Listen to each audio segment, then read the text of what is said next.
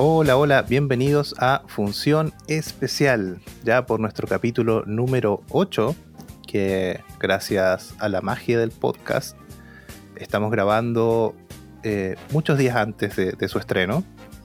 Y hoy nos repetimos un gran invitado.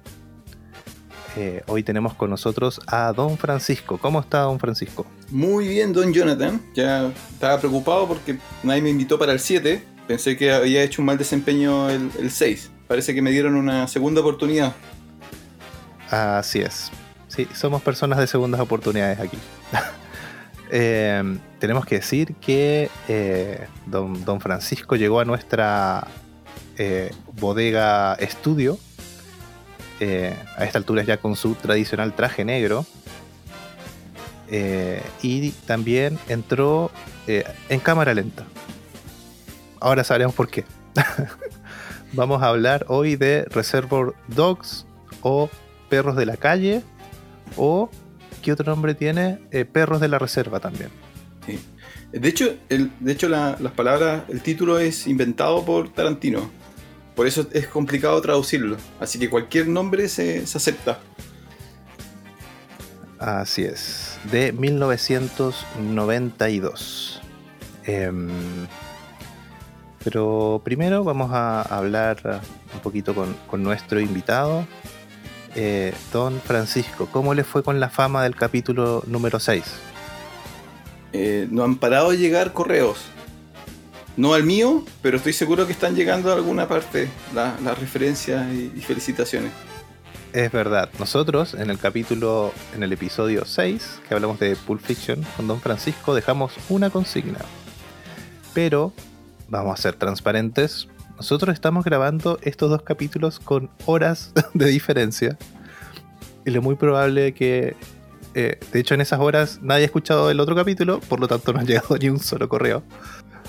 Ya, eh, sin haber escuchado y sin saber cuáles fueron em, los comentarios de, nuestra, de nuestra gente que nos escucha, ¿qué opina de los comentarios, don Francisco? Deben haber sido muy buenos y educados.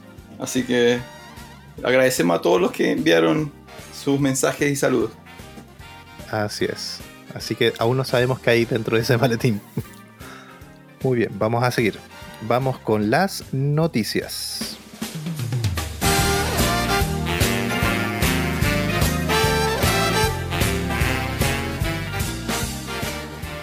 Eh, muy bien, vamos a hablar de una noticia que acaba de salir mientras grabamos este, este podcast este episodio, eh, vamos a hablar de la película de La Liga de la Justicia, el conocido eh, Cut, eh, que por lo que sabemos están haciendo, tratando de hacer, o no sé si ya grabaron algunas, eh, volvieron a grabar algunas escenas para, esta versión del director, que, que sería una versión extendida por lo que sabemos. ¿Qué es lo importante aquí? Que, acaba de salir eh, Zack Sinders a decir que estos reshoots representarían cuatro o cinco minutos nuevos eh, dentro de la película. Y todo esto con la mínima suma de 70 millones de dólares. ¿Qué opina de eso, don Francisco?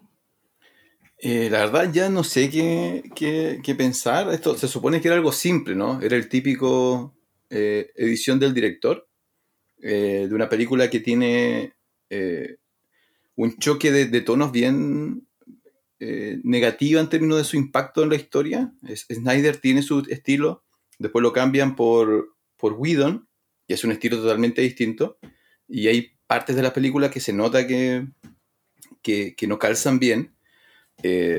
cuando se anunció la, la, nueva versión, uno pensaría que era simplemente una reedición pero parece que es un poco más complejo. La verdad me preocupa que, se esté generando mucho hype y que la película no va, no va a lograr satisfacer todos estos meses de, noticias, anuncios.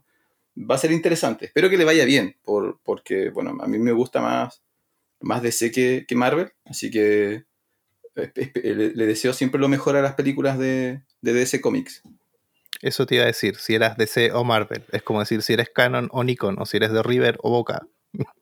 No, nunca tanto. No, pero es eh, eh, DC porque partí con, con DC leyendo cómics. Así que primero partí con Superman, de Superman a Batman, de Batman a, Linterna Verde, y de ahí hay años donde seguí todo lo que, lo que DC generó. Además, en el cine, DC es, es pionera, ¿no? Es la, la, Superman de Donner, la Batman de Burton. ¿ya? Eh, justo estaba el Batman con uniforme gris y pantaloncillos azules. O el Batman de la serie de los, de los 60, ¿ya? Em, entonces, claro, fueron los primeros en traer a la pantalla plana, o sea, a la pantalla plana, a la pantalla grande, el cine de superhéroes, así que siempre, siempre DC. Y, y después incluso las de Nolan, ¿no? Como que siento que DC se ha arriesgado más, se ha arriesgado más con, con su cine de superhéroes. Algunas cosas les funcionan, algunas cosas no, pero la fórmula Marvel ya como que me, agotó un poquito. Sí, a mí, a mí en realidad yo miro Marvel porque me entretiene, porque sinceramente no son desde el punto de vista cinematográfico buenas películas, son películas muy entretenidas. Eh, pero claro, para ver una película, las de DC son películas directamente. Ahora, y lo otro, eh, disculpa, lo otro, eh, para los que les gusta el cine de superhéroes, las películas animadas de DC son excelentes. Sí, sí, es verdad. Eh, hay, hay, un par en Netflix. Eh, por lo menos hace la última que vi, a ver. A principio de año vi Batman y The Joker eh, con estilo samurai. Sí, sí. No, son, son, son, muy buenas las películas. En eso le saca ventaja DC a Marvel. Las películas de DC animadas son excelentes. Es verdad. Bueno, ¿por qué sale esto del, del corte del director? Esto es muy interesante también tenemos que recordar que la película de la Liga de la Justicia se estrenó en el 2017. Eh, a mí en lo personal no me gustó. no me gustó, incluso ni siquiera los efectos me gustaron. Es algo que se puede llegar a lograr en, programas de acceso humano, digamos. Pero, ¿qué pasó? La gente no tuvo buena, buena recepción la película. También en el camino nos enteramos que Zack Snyder renunció a la película en la postproducción eh, pasó un tiempo, se estrenó la película y empezó un movimiento que no, no, yo no había visto antes que, pasara esto. Salió un hashtag con la campaña Release the Cut. ¿Y esto por qué? Porque no me acuerdo si Zack Sinders, eh, el mismo Zack Sinder fue el que dijo que, el corte del director era mucho más largo y se dedicaba a explicar muchas más cosas. Creo que incluso duraba hasta casi cuatro horas el corte del director. Eh, que hubo muchos eh, problemas, muchos, em, eh, ¿cómo decir? Yo no sé si el estudio se metió mucho, los productores, en lo que tenía que decir la película y eso terminó por hartar a Zack Snyder y se fue, se fue de la producción de, la película. Él quedó con, con los créditos del director porque esto fue en la postproducción y nació este movimiento que después poco a poco empezó a tener apoyo. Primero un doble de riesgo, después los mismos actores. Jason Momoa te parece que también tuvo apoyando el movimiento, que logró algo así como 200.000 firmas en, algún sitio de, estos de como change.org o algo así. La verdad, en ese momento yo no vi Liga de la Justicia de salida. Eh, soy muy DC, pero, pero las películas de superiores me, me colapsaron un poco justo en ese periodo. No me acordaba que era el 2017, ya ha pasado tanto tiempo. Eh, y yo como que seguí todo ese movimiento como de desde la, línea fuera de cancha. Eh, de hecho, no pensé que iba, de nuevo, pensé que era algo menor. Pensé que era simplemente una versión del director, que todo esto era un poco la, una campaña publicitaria para, para vender el, el, DVD o el Blu-ray de una película que no le había ido muy bien, porque la, la, opinión pública no había sido muy buena y se, no, se transformó en algo, en algo mayor. El, y el tono, claro, ahí cuando uno se pregunta qué, es lo que pasó, ¿no? ¿Por qué Snyder se enoja? Eh, el tono de las películas de Snyder es como bien... Eh, es, es, de acción, pero es relativamente serio. Y, y, las películas de Marvel estaban ganando millones y millones tomando este tono un poco más, más liviano, más entretenido. Sí.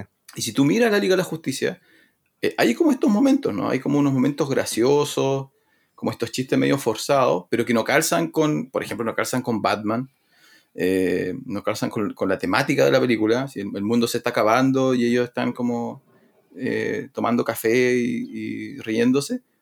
Y, obviamente si, si, eso fue algo que los productores intentaron instalar, entiendo por qué Snyder se va. Así que espero que, que, que, la película que veamos, si es que la vemos realmente, si es que alguna vez sale y, ojalá no dure cinco horas, pero yo creo que le voy a dar una oportunidad, puede ser que cuente una, una mejor historia. Sí. Eh, sí. Aquí lo interesante también es decir eh, que tanta fuerza tienen los fans eh, para llegar a lograr esto. Finalmente eh, el estudio salió a confirmar que iban a hacer, iban a darle la oportunidad a de completar esta, este corte del director. o sea, Internet lo logró. La gente que salió ahí a protestar digitalmente lo logró. Y en 2021 vamos a estar viendo este, este nuevo corte, esta nueva edición. Este movimiento se quiso replicar en otras películas también, siempre que hay base de fans. Eh, por ejemplo, Star Wars. que Star Wars tiene los fans siempre divididos. Y no, se logró. Primero con un corte de J.J. Abrams. Y segundo con directamente tratando de, borrar estas últimas tres películas de la saga. Que, bueno, hay opiniones dispares en eso, pero algún día hablaremos también de eso que da para un capítulo entero. Así que em, vamos ahora con función especial recomienda.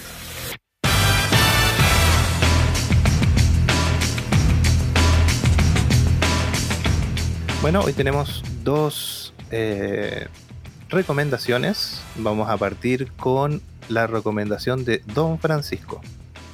Ah, me cambiaste el orden acá. Eh, una recomendación diametralmente distinta a la que propone Función Especial. Ya, de hecho, un poco por eso la, propuse. Y además porque la vi ayer. Tengo que admitir que la volví a ver ayer.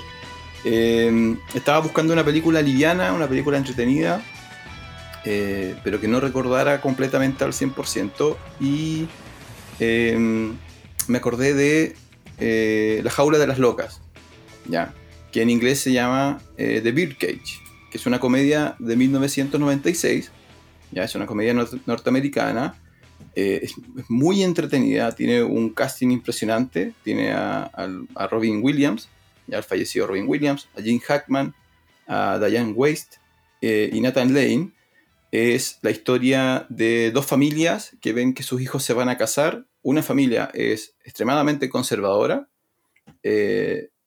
derecha conservadora estadounidense, ¿ya? Y la otra familia es un par de, eh, una pareja de hombres homosexuales que además son dueños de un cabaret de travestis. Entonces la, comedia se mueve cuando estas familias tienen que conocerse e intentar ponerse de acuerdo por el bien de los hijos. Es muy entretenida la, película, se sostiene súper bien para ser de 1996. Em, bueno, tiene estos genios de la comedia que son, que son Lane y Williams pero además toca ciertos temas que siguen siendo, siguen siendo pertinentes hoy día, ¿no? Y eso es quizás eh, lo que me llamó más la atención, que una película de 1996 eh, tenga temas que son eh, relevantes para el 2002. Así que si están buscando una comedia clásica, inteligente, interesante, muy simpática y con grandes actores, La, jaula de las locas es la recomendación. Sí, ¿sabes qué? Ahora mientras tú hablabas, busqué porque me suena mucho. Yo, esta película que tú me mencionas, yo no la he visto, pero me suena que la vi en Argentina. Así que busqué, y claro, esta es un remake de una película franco-italiana eh, del 78. Eh, pero también en Argentina hubo un musical, una película musical, parece, ¿eh? llamada La Jaula de las Locas, de 1986. así que parece que por ahí viene viene ese asunto. Como último detalle, como último detalle, para, para dejamos otra misión a, la gente que la vea.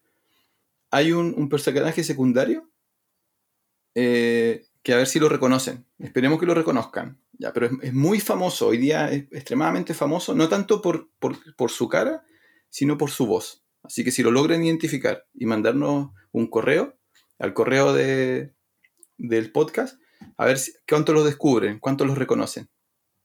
Ahí vamos, vamos a ver. Yo igual voy a ver la película, ¿eh? te voy a hacer caso, vamos a ir por esa recomendación.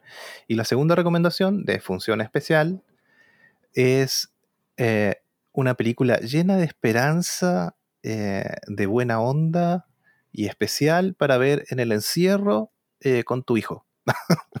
con tu hijo preadolescente. La película se llama We Need to Talk About Kevin, o Tenemos que hablar de Kevin, del 2011. ¿Qué decir de esta película? sin dar mayor spoiler, es, es todo lo contrario a lo que acabo de decir. Eh, se trata de, bueno, de una familia, eh, una familia de cuatro, papá, mamá, eh, hijo adolescente o preadolescente y una niñita. y nos cuenta en el fondo de, de una composición de una familia, digamos, tradicional, de lo que uno espera de una familia.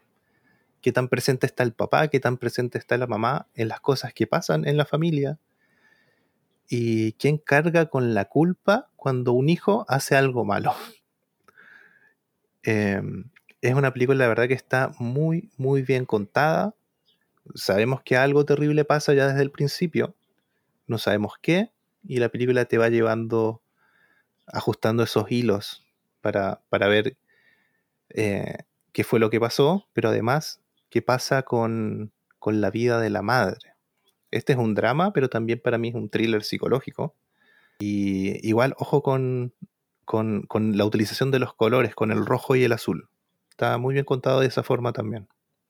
Así que We Need to Talk About Kevin del 2011. ¿Algo que agregar, Don? Sí, que de hecho yo pensé, pensé que te habías equivocado cuando pusiste esta recomendación. No, sé si... Es una excelente película, es una excelente película, tiene excelentes actuaciones, ¿ya? Em, pero eh, eh, no es muy positiva, no sé si es una película para, para ver el 2020, ¿ya? Así que tengan eso en consideración, que no van a salir muy felices de, de la película. Sí tiene muchos elementos interesantes eh, que tiene que ver con como tú planteabas, ¿no? ¿Qué es lo que pasa cuando alguien que tú amas se comporta de una manera que quizás no es la, la mejor. Cómo respondemos a esos, a esos casos y la relación, ¿cierto? Eh, tradicionalmente más interesante siempre es la de la de la madre con los hijos, ¿no? Eh, y la actuación del protagonista, que para la gente más joven lo van a reconocer como, como, como Flash, el Flash de la Liga de la Justicia, eh, es genial, es una cosa impresionante. De hecho, tuve que revisar si realmente era el mismo actor. Sí, yo también, ahora no, no me había dado cuenta. Porque realmente sus capacidades para hacer a Kevin y sus capacidades para hacer a, Flash son impresionantes. Son personajes totalmente distintos. Pero es una muy buena película. Pero vean la de día, ya, eh, con tiempo, y después vean eh, La jaula de las locas. sí, porque al revés la caída es muy grande. muy bien. Eh, eso fue Función Especial. Recomiendo.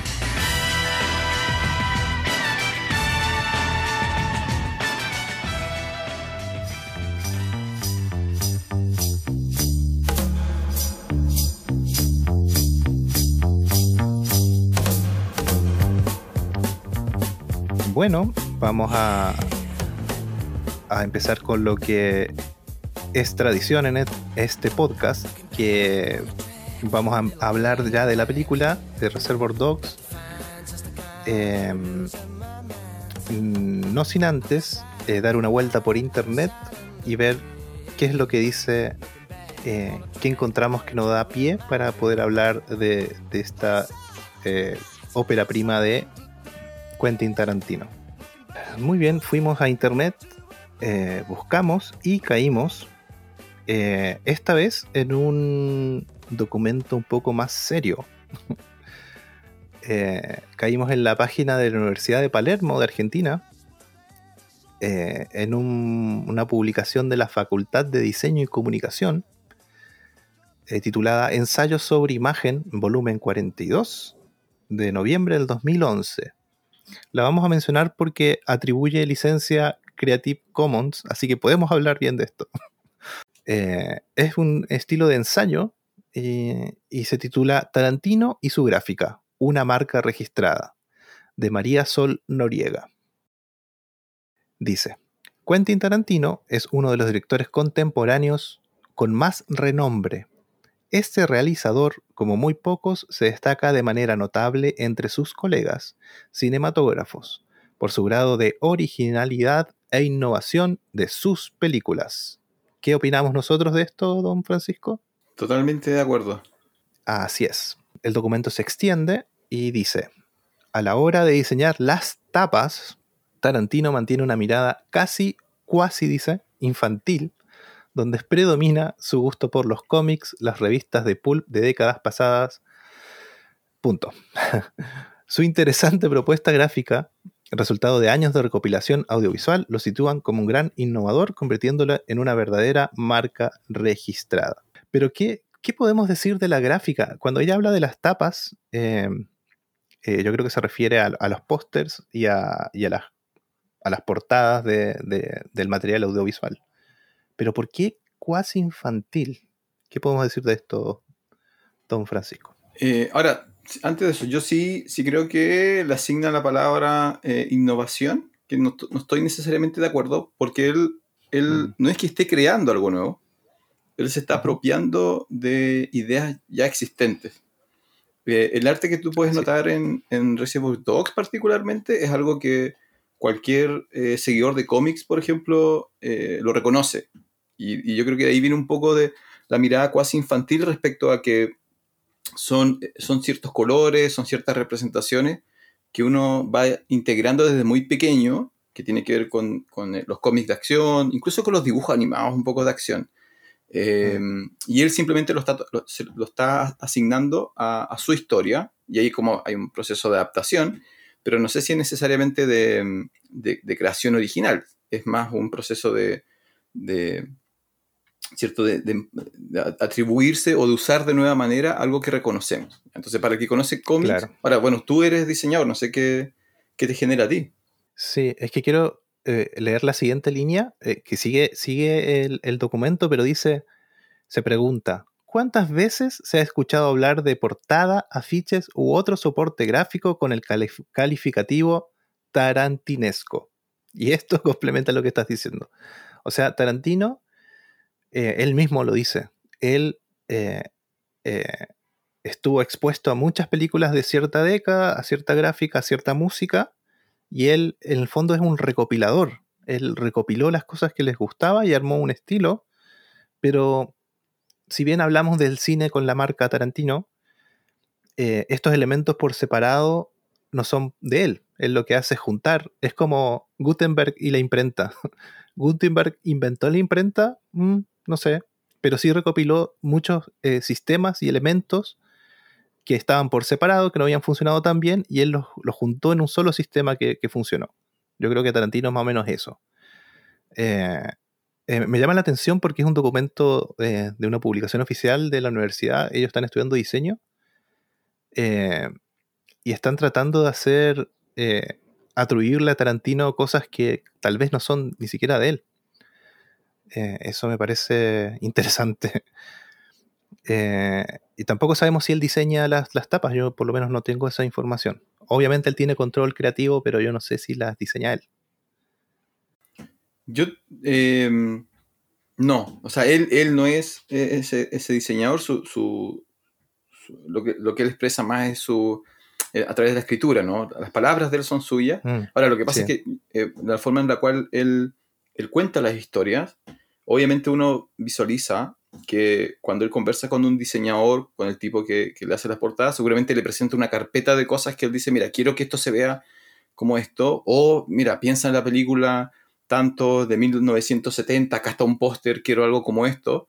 Esto hay un gran ejemplo en su última película, en Eras una vez en Hollywood, donde eh, hay una escena donde manda a su personaje protagonista a hacer eh, spaghetti western a Europa y él muestra las, portadas de las películas que su protagonista hizo y cada una de esas películas, cada una de esas portadas está basada en, películas que ya existen, en películas eh, reales que Tarantino las vio, le gustó y seguramente se la, entrega a un diseñador y le dice, mira, yo quiero esto, pero con, la cara de DiCaprio en vez de, del original.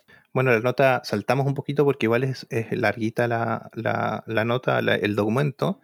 Y dice, bueno, lo que mencionamos ya en algún momento, influenciado por el rock, las historietas pulp o pulp, muy comunes del 20 y el 30, y las películas exploitation de clase B. Pero aquí lo interesante es que menciona lo que mencionamos en, el episodio anterior eh, de estas historietas pulp. Sí. Ahora, él, em, todas las películas que Tarantino, y lo comentamos un poco en el capítulo 6, todas las películas de Tarantino responden a algo que, él, que lo marcó a él. Eh, sus primeras películas responden a, eh, bueno, producciones que, quizás las puede realizar de manera más económica, ¿no? No es tan barato hacer una película de la Segunda Guerra Mundial o un western eh, en, lugares físicos donde eh, hay nieve, por ejemplo, que es, su gran limitación para hacer Django o para hacer los Hateful Eight. Entonces parte con películas que son más, más urbanas y muy influenciadas por, por, la historieta pulp, muy influenciadas por el cine noir, eh, que son historias de detectives, de criminales, de policía, etcétera, etcétera. True Romance también es una película de, sobre crimen, ¿ya? Eh, entonces, él va contando distintas historias, que seguramente ninguna muy original, ¿cierto? Él mismo lo dice, ¿no? Él cuenta la historia del típico detective, del típico boxeador, del típico criminal, ¿ya? Y todas estas están basadas en estas historietas que él leyó cuando era, cuando era chico, o de las películas de explotación B, que mm, si uno, si uno ve los pósters de las películas B, son películas que, intentan llamarte la atención eh, con el póster, ¿no? Quieren que tú entres al cine a partir de un póster porque esas películas no tenían tráiler, no tenían publicidad, no tenían nada. Entonces la única forma de llamar la atención es que te hicieran mirar esa imagen, ¿cierto? Doblar la cabeza y decir, oye, eso se ve, se ve interesante. Entonces de ahí viene todos estos pósters de, cosas gigantes, de asesinatos, de explosiones, ya que a veces ni siquiera salen en la película, pero que te hacen interesarte. Sí, así es. A mí, eh, bueno, más adelante dice, eh, sin embargo, no sería hasta 1992 cuando protagonizó, o protagoniza, yo le pongo comillas aquí, y filma su primer gran reconocimiento Reservoir Dogs. Eh, y bueno, no es que él protagonice tampoco esta película. No, bueno, también es. O sea, técnicamente sí o no. Es que, bueno, ¿quiénes son los protagonistas en mm. realidad? Uno pensaría que si sales en la portada, eh, sí, quizá amerita el concepto eh, protagonista. Ahora, eso depende de la, portada que estamos viendo. Nosotros hicimos, bueno, tú hiciste una recopilación y dependiendo de la, del DVD o del póster, Tarantino aparece a veces o desaparece. Sí, bueno, aquí eh, el, documento sigue, sigue, sigue, eh, pero menciona en algún punto em, la, personalidad de los personajes de la película y cómo ésta se plasma en, la, en lo que sería la tapa o el afiche de la película.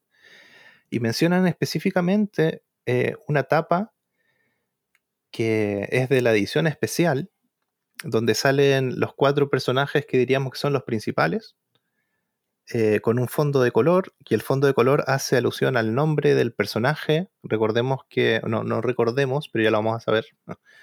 Eh, los personajes eh, tienen nombres de colores porque no se conocen entre ellos y no, deben saber su nombre real.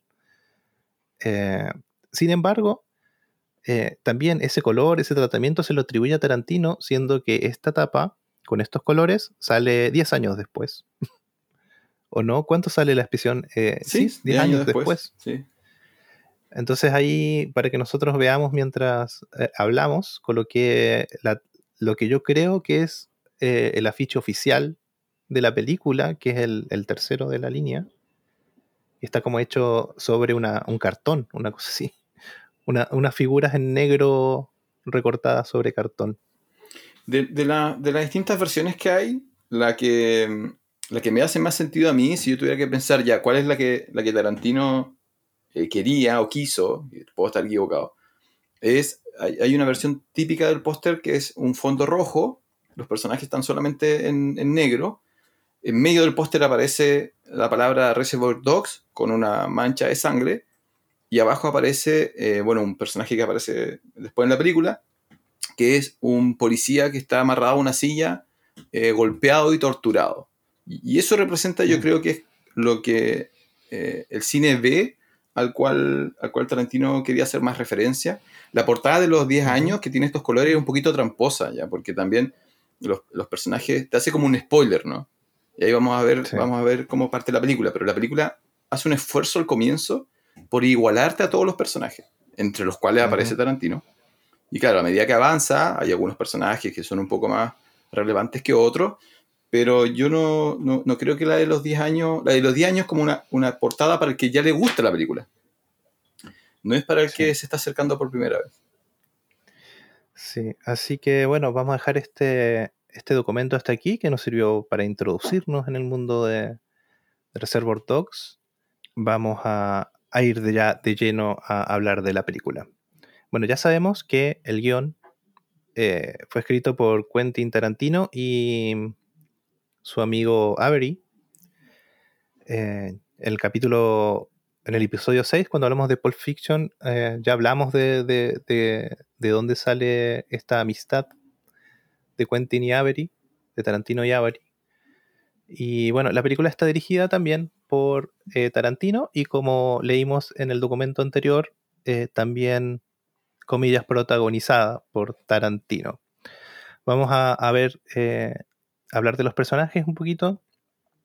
Está Joe Cabot o Cabot, protagonizado por Lawrence Tierney. yo lo tengo fuera de radar, lamentablemente. Mi, conocimiento cinefilo es muy, muy cortito. muy cortito mi conocimiento. Es muy famoso, pero no por las razones correctas. Ah, mira. El actor, no el, personaje. El actor Lawrence Tierney es famosísimo, ¿ya? Pero no por las razones correctas, y ahí vamos a, saber por qué. Em, el, otro, el siguiente es, hay un, Eddie Cabot, su hijo, ¿cierto? Eh, protagonizado por, representado por Chris Penn, hijo de, o sea, hermano de Sean Penn. Sí, eh, yo aquí le puse, eh, tenemos que decir que yo, vi la película hace muy poquito. ¿Cómo se llama el, actor que hace, perdón? El, el Ayagut, el Ayagut. El, sí. Es como él yendo al gimnasio, tomando suplemento dietario, sí, como el, hermano mayor de, de, del Ayagut. Después tenemos a los colores. Así es. Mr. White, Harvey Keitel, Keitel, bueno, que también apareció en Pulp Fiction y eh, es fundamental en la producción de la película. Así es, sí, vamos a hablar de él también. Mr. Blonde, o Bit Vega, que es uno de los pocos que sabemos su nombre, que es Michael Madsen, otro de, los, actores eh, amigos de Tarantino, también está en Kill Bill y está en Hateful Eight. Mr. Pink, Steve Buscemi, eh, Mr. Blue, Edward, Edward Bunker, que no sé si conoces la historia de, Edward. No. También es muy, es muy, muy buena. ¿ya? También es más conocido por, por fuera de, las cámaras que dentro de las cámaras. Mr. Brown, que es Quentin Tarantino, su debut. Y Mr. Orange, que es Tim Roth. Ahora, ¿Quentin Tarantino no había actuado antes en otra película? Parece que sí, ¿o no? Él dice que primero es actor antes que director. Eh, habría que revisar sus créditos. no sé si hizo un papel relevante antes de, esto. Mm. Sí, pero es su debut como director. Sí. Eh, y tenemos a, bueno, Mr. Orange Tim Roth, que hasta el día de hoy es más conocido. Bueno. Eh, si hoy día tuviéramos que hacer esta película, el más conocido es Steve Buscemi. Tendríamos que pagarle el cheque más grande a él. Y sí, después estaría Harvey y Tim Roth. Muy bien, vamos a hablar de, de dónde sucede este, que es muy, es muy chistoso hablar de esto, pero ¿dónde sucede esto, Don Pancho? ¿En qué mundo? ¿Dónde estamos? O sea, en el universo de Tarantino, donde pasan otras cosas como Pulp Fiction, por ejemplo. Claro, ya lo establecimos en el episodio 6, pero también eh, es una pregunta chistosa porque eh, el universo es un almacén y estamos siempre adentro. estamos siempre adentro de los lugares. Y esto es eh, una de las cosas llamativas de la película, pero también debe ser a causa del presupuesto de la película. Sí, me encanta ese punto. Eh, es este, esta frase de mm, la necesidad de la madre de la inventiva, ¿no? Eh, muchos de los elementos que, de cómo la película está filmada tiene que ver con que no podían hacerlo de otra manera, con, eh, soluciones creativas a, cómo vamos a contar la historia. Y les termina funcionando muy bien. y un poco eso es evidencia de que la historia era excelente. ¿ya? Pero y, se repite, hay, hay, otros, otras películas, otros directores que te dicen lo mismo, ya que, que, de, repente el no tener estos presupuestos gigantescos de 300 millones, de 400 millones de dólares, o de 200 millones de dólares, que es, es lo que normalmente ahora es una gran película de acción, los obligaba a encontrar otras formas de, de funcionar. Eh, y esta película yo lo encuentro, lo encuentro genial porque decide contarte eh, muchas cosas que quizás otras películas te hubieran mostrado. Y, deja, correr tu imaginación, ¿no? Y la imaginación es mucha más efectiva muchas veces que, lo que puedes ver. Sí, aquí igual es interesante que el mismo Quentin Tarantino dice que es una película de cabezas hablando. o sea, son, casi todos primeros planos de gente hablando. Eh, y, y, funciona, funciona súper bien. Y funciona porque es Tarantino. Yo no sé qué otros directores pueden llegar a hacer algo así. Y uno de hecho pregunta y te dice, no, es una película de acción, es una película de violencia, y realmente mm. sucede muy poca acción y muy poca violencia. pero los personajes expresan en su narrativa, en lo que cuentan, muchas cosas que tú dices, oh, pasó esto, pasó esto otro. Pero eso pasa como en el, recuerdo de, los personajes, ¿no? nunca los vemos. Eh, vamos a hablar un poquito de, del presupuesto, esta película se hizo con un millón, un millón y medio de dólares, una cosa así, que es algo irrisorio para, para una película eh, del mundo de, Hollywood. Igual es como, a ver, yo no sé si esta película nació, en, realidad sí, porque él fue a buscar ayuda a, a, algunos lugares de, de, Hollywood. Así que vamos a dejarla así como que es una película de Hollywood. Pero...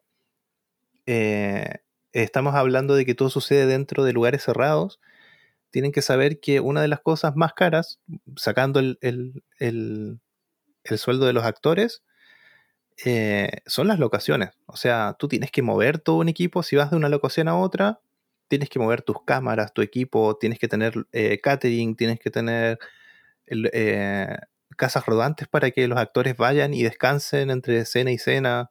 Hay todo un, un, andamiaje, la iluminación, la iluminación es súper importante.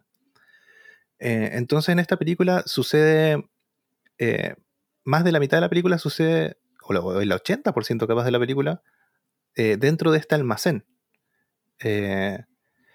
Los, los, interiores te permiten manejar la luz, te, permiten un montón de cosas que, que, hacen que tu producción sea más, más barata. Eh, y bueno, y otra cosa que, vamos a hablar también es de, cómo Quentin Tarantino logra sumar a toda esta gente a bordo, todos estos actores.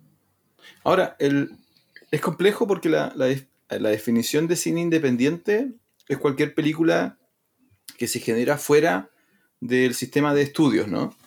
Eh, pero Tarantino ya, ya era un nombre conocido. Entonces, si bien no logra obtener el apoyo de un estudio, sí tiene como las redes que le permiten conectarse con este mundo de Hollywood. Entonces estoy de acuerdo contigo de que, de que es como una película de Hollywood. No es, no es cine independiente, no, es un grupo de amigos que, está, que está filmando. Eh, no, es, no, es, Kevin Smith en, filmando. Em, hoy se me olvidó la película, la primera película de, Smith.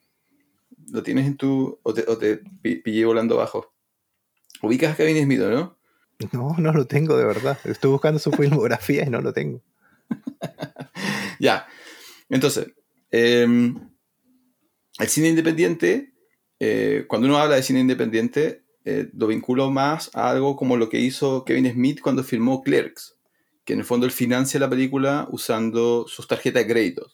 Y él consigue varias tarjetas de crédito en varios bancos, en deuda hasta las manos, y filma una película eh, con 75, 100 mil dólares, una cosa así, donde usa a todos sus amigos, usa a sus conocidos, filma en el lugar donde él trabaja de noche.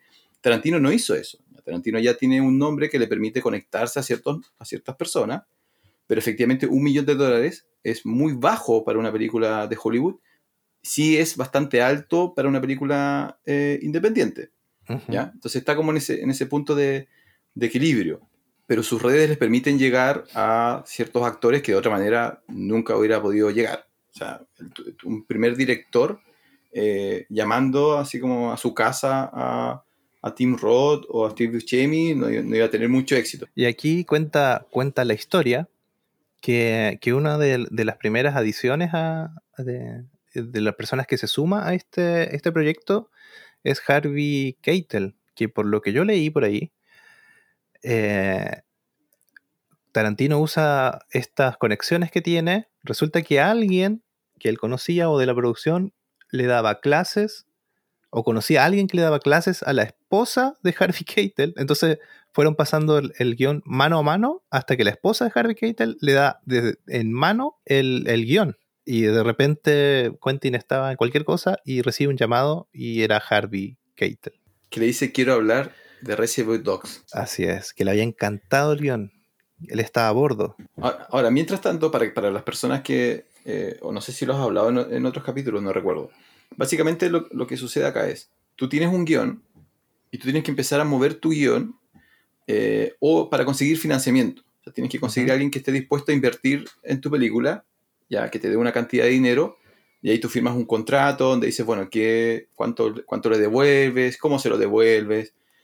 Eh, Tarantino se había estado moviendo y había logrado financiamiento, pero le estaban pidiendo cambiar el final de la película. Mm. Le estaban pidiendo, eh, específicamente, encontró un, inversor que le estaba ofreciendo entre 500 y 600 mil dólares, pero eh, el final debía ser feliz. Y Tarantino no lo acepta. Otro le estaba pidiendo que use a su esposa le estaba ofreciendo también alrededor de 500 mil dólares, pero tenía que usar a su esposa, que era actriz, como el personaje de señor Blunt. Entonces, eh, y eso es muy típico, muy típico que, el tipo que, invierte, que termina siendo como productor de la película, coloque algunas reglas. Entonces, Tarantino en un momento tuvo que decidir eh, o hacer la película eh, cambiando su guion y cambiando el casting, o seguir buscando inversores, y ahí es donde aparece Em, la llamada de, Harvey, que de nuevo tiene que ver también con que el, apellido Tarantino ya había tenido una, un, visto bueno al lado, que es esta película que se llama True Romance. Entonces, de nuevo, no era, no era alguien desconocido. ¿ya? Tenía un poco de, mochila Tarantino. Sí, igual mencionemos que Tarantino eh, tenía un tema ahí con su, con su padre y él había decidido antes cambiarse el apellido por el apellido de la madre. Y, hasta que empieza a entrar en este mundo, uno, uno de estas personas de Hollywood le dice, eh, mantén tu apellido. O sea, es Tarantino es algo que no se olvida, es como una marca. Sí, la, esa ah, típica cosa que uno piensa que hubiera pasado, sí. Sí.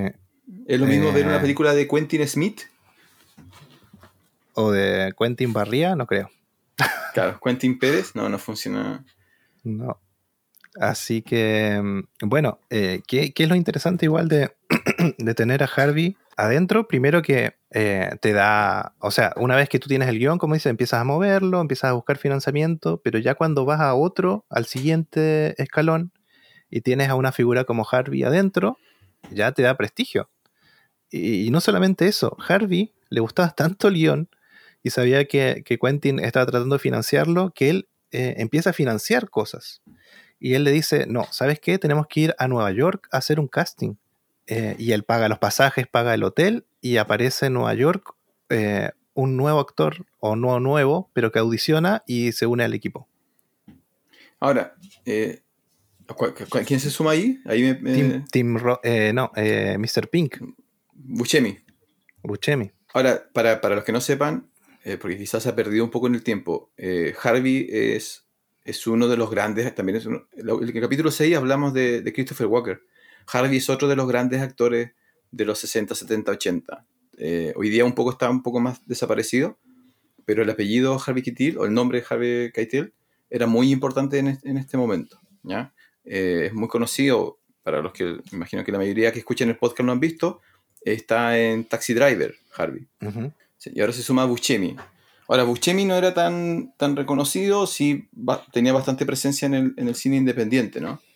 Así es. Sí, a mí, a mí eh, Buscemi me encanta su cara, y aparte que es un actorazo, es súper bueno. Pero su cara es increíble, los rasgos faciales. Sí, tiene. Sí, y en algunos puntos es impresionante que, él tenga la carrera que tiene teniendo eso, esas características, ¿no? Siendo como. En, otro, momento, un personaje, una persona con menos, menos calidad actoral hubiera quedado marcado para siempre con, con estos pequeños papeles secundarios, ¿ya? Mm. Como que y un poco lo hace, ¿no? Aparece bastante en las películas de, Adam Sandler. Sí.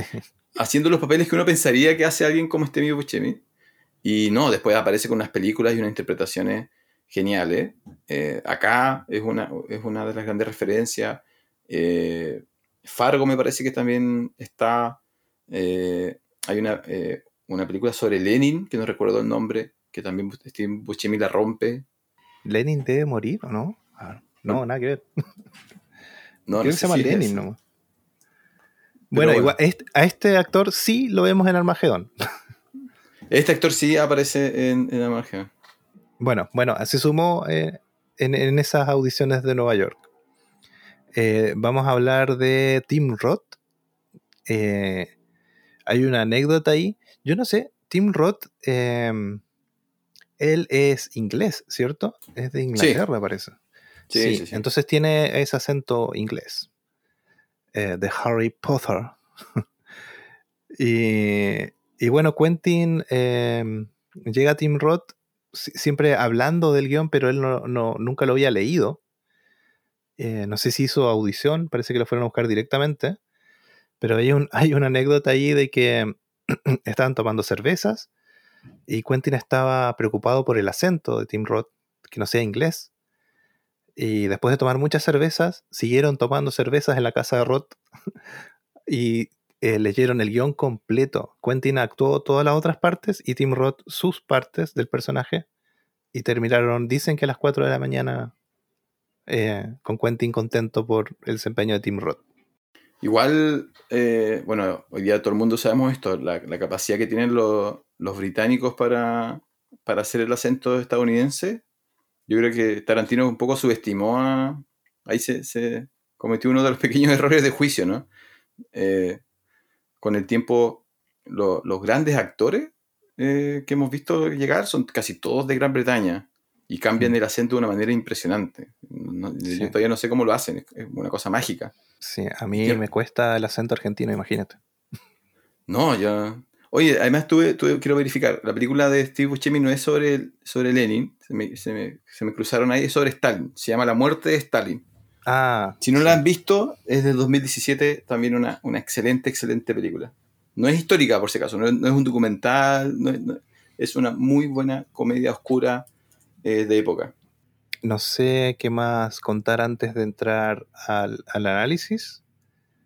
Em, ah, en una entrevista eh, que vi en internet, eh, yo creo que la entrevista es el mismo año que se estrena Reservoir Dogs, porque veo a, Quentin muy, muy joven, incluso con barba de tres días.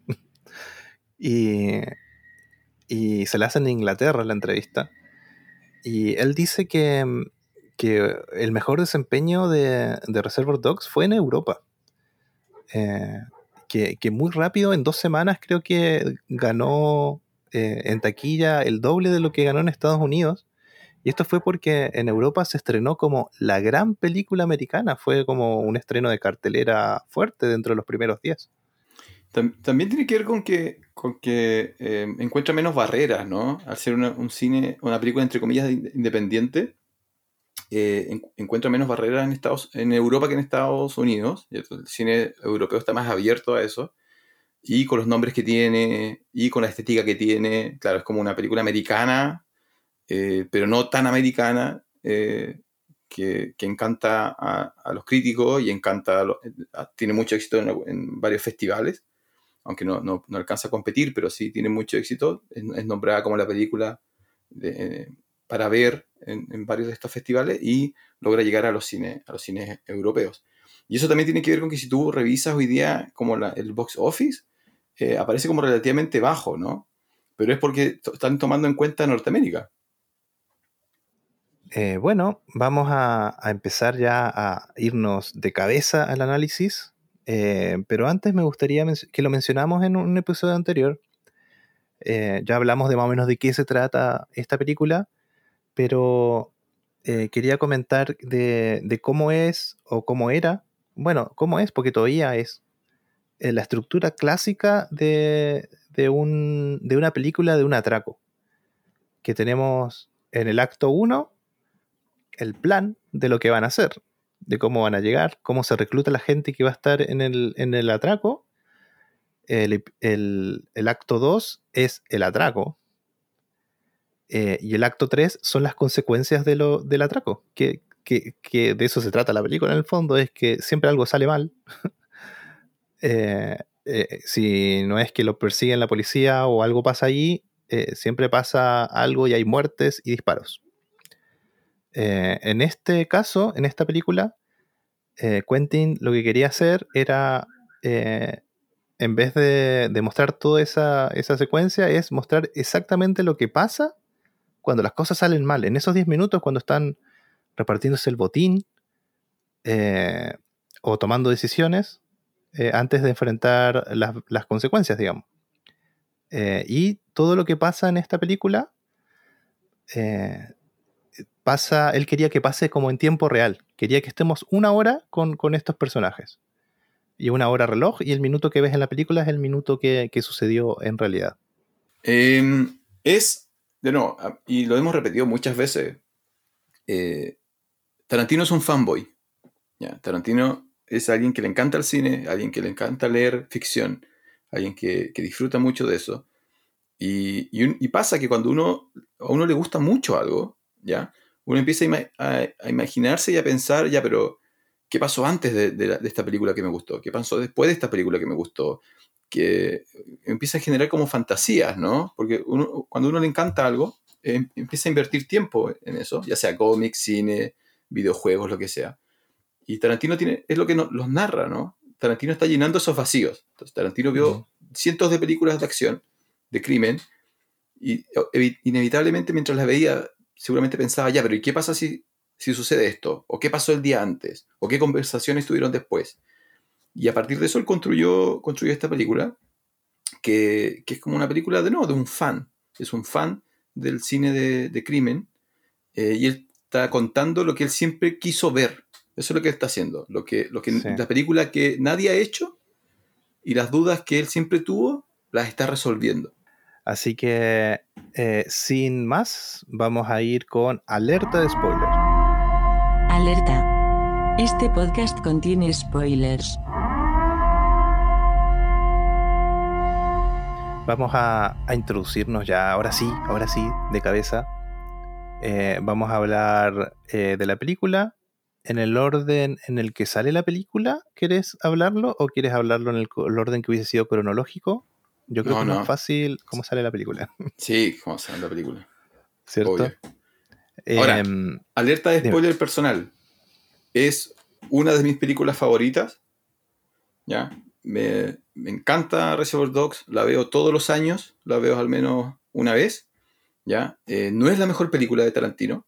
Eh, no es la mejor película de, la historia, pero es, es, una de mis películas favoritas. Así que me van a tener que perdonar si, si a veces profundizo en cosas que solamente me importan a mí, pero que, que no son tan profundas, pero que me, generaron mucho impacto cuando la vi por primera vez. Era, yo era ah, muy, joven cuando vi Pulp Fiction, entonces perdí muchos detalles, pero esta la vi en el momento justo, a la edad justa, y, no, me encantó, me encantó Reservoir Dogs. Muy bien, bueno, aquí te vamos a mantener a raya si te pasas mucho, don Francisco. ya, Vamos a empezar. Eh, todo empieza. Eh, eh, yo lo que, vi aquí es una reunión de amigos. Están pasando el tiempo, están almorzando, porque es de día. están desayunando, desayunando. Ah, están desayunando alrededor de una mesa redonda. un grupo de amigos, muchos con trajes negros, y tienen una conversación eh, trivial, podríamos decir. Es. A ver, em, están todos vestidos de negro. Eh, no sabemos quiénes son. ¿ya? Eh, Son todos hombres, están conversando muy amistosamente. La primera reacción sería, bueno, todos los tipos vestidos de negro, un funeral, pero no, porque son exactamente los mismos trabajos, los mismos trajes, ¿ya? Entonces es un uniforme eh, vinculado a, ¿cierto? Es lo que usaría un, alguien que no quiere ser reconocido, ¿no? Trajes negros, lentes oscuros, ningún elemento distintivo, todos con el pelo corto, es como que pareciera que no quisieran llamar la atención. Eh, todas las señales de, un- de buena, de una buena banda de criminales, pero lo que están hablando no calza con, con los criminales, ¿no? No están hablando de violencia, de disparos, de robar, de asaltar. Están conversando de Madonna, están conversando de cuánto dejan de propina. Entonces, Sí. eh, eh, esto lo, lo comentamos eh, a náuseas en, en el episodio 6, es el tradicional choque de tonos de Tarantino. la primera es. vez que nos, que nos presenta a los criminales, están en un lugar, en el lugar menos criminal posible. Están, en- están tomando desayuno en un café. Sí, y bueno, aquí la conversación, bueno, hablan de, de qué se trata esta canción de Madonna, Like a Virgin, pero en el fondo lo que nos están diciendo aquí, eh, bueno, es una conversación como de hombres, digamos, es lo que los hombres conversan cuando se juntan. Al menos yo en mi grupo no, no tanto. Hablamos de otras cosas. Pero esto es como un- una reunión de machos, de hombres, y de esto hablan los hombres, y, y nos están planteando, eh, yo creo que eso, machos alfa, ¿o no? O machos, machos. Sí, eh, después van a, van a ir- va a ir apareciendo el, eh, el tema del alfa, ¿no? En este momento todavía pareciera que fueran, que se conocieran. Sí, interesante como que- un grupo de amigos. Claro, después descubrimos que en realidad no se conocen. Eh, entonces están, están simplemente conversando porque tienen que conversar, ¿no? De algo hay que hablar, ¿ya? Eh, dependiendo del país, esto podría ser el partido del domingo de, equipos de fútbol, o la última película que viste, o la última, el último álbum que escuchaste. Y en este caso es, son nostálgicos, ¿no? Son tipos nostálgicos sobre la música que ellos escuchaban cuando eran jóvenes, y ahí llegan a Madonna, ¿cierto? Y, y una conversación de varios minutos sobre eh, si realmente la letra de Like a Virgin hablan de, de una virgen o habla de todo lo contrario, ¿no? Claro. Y bueno, aquí no, eh, tenemos este, este corte que, que va a ser como la marca, una de las marcas registradas de, de Quentin en su filmografía. Eh, y, em- y empiezan los títulos de crédito primero sobre una toma en cámara lenta. Y ahí, ahí los vemos como machos. Ahí yo sí concuerdo que es la primera vez que, que estos tipos son eh, bad motherfuckers, como diría Jules en, en Pulp Fiction. ¿Ya? Sí, Es- sí. Esta no es una Eh, banda de música, no son unos amigos que están en un funeral, son tipos que están preparados para hacer cosas malas. Y por eso, cámara lenta. Y la música, la música de fondo.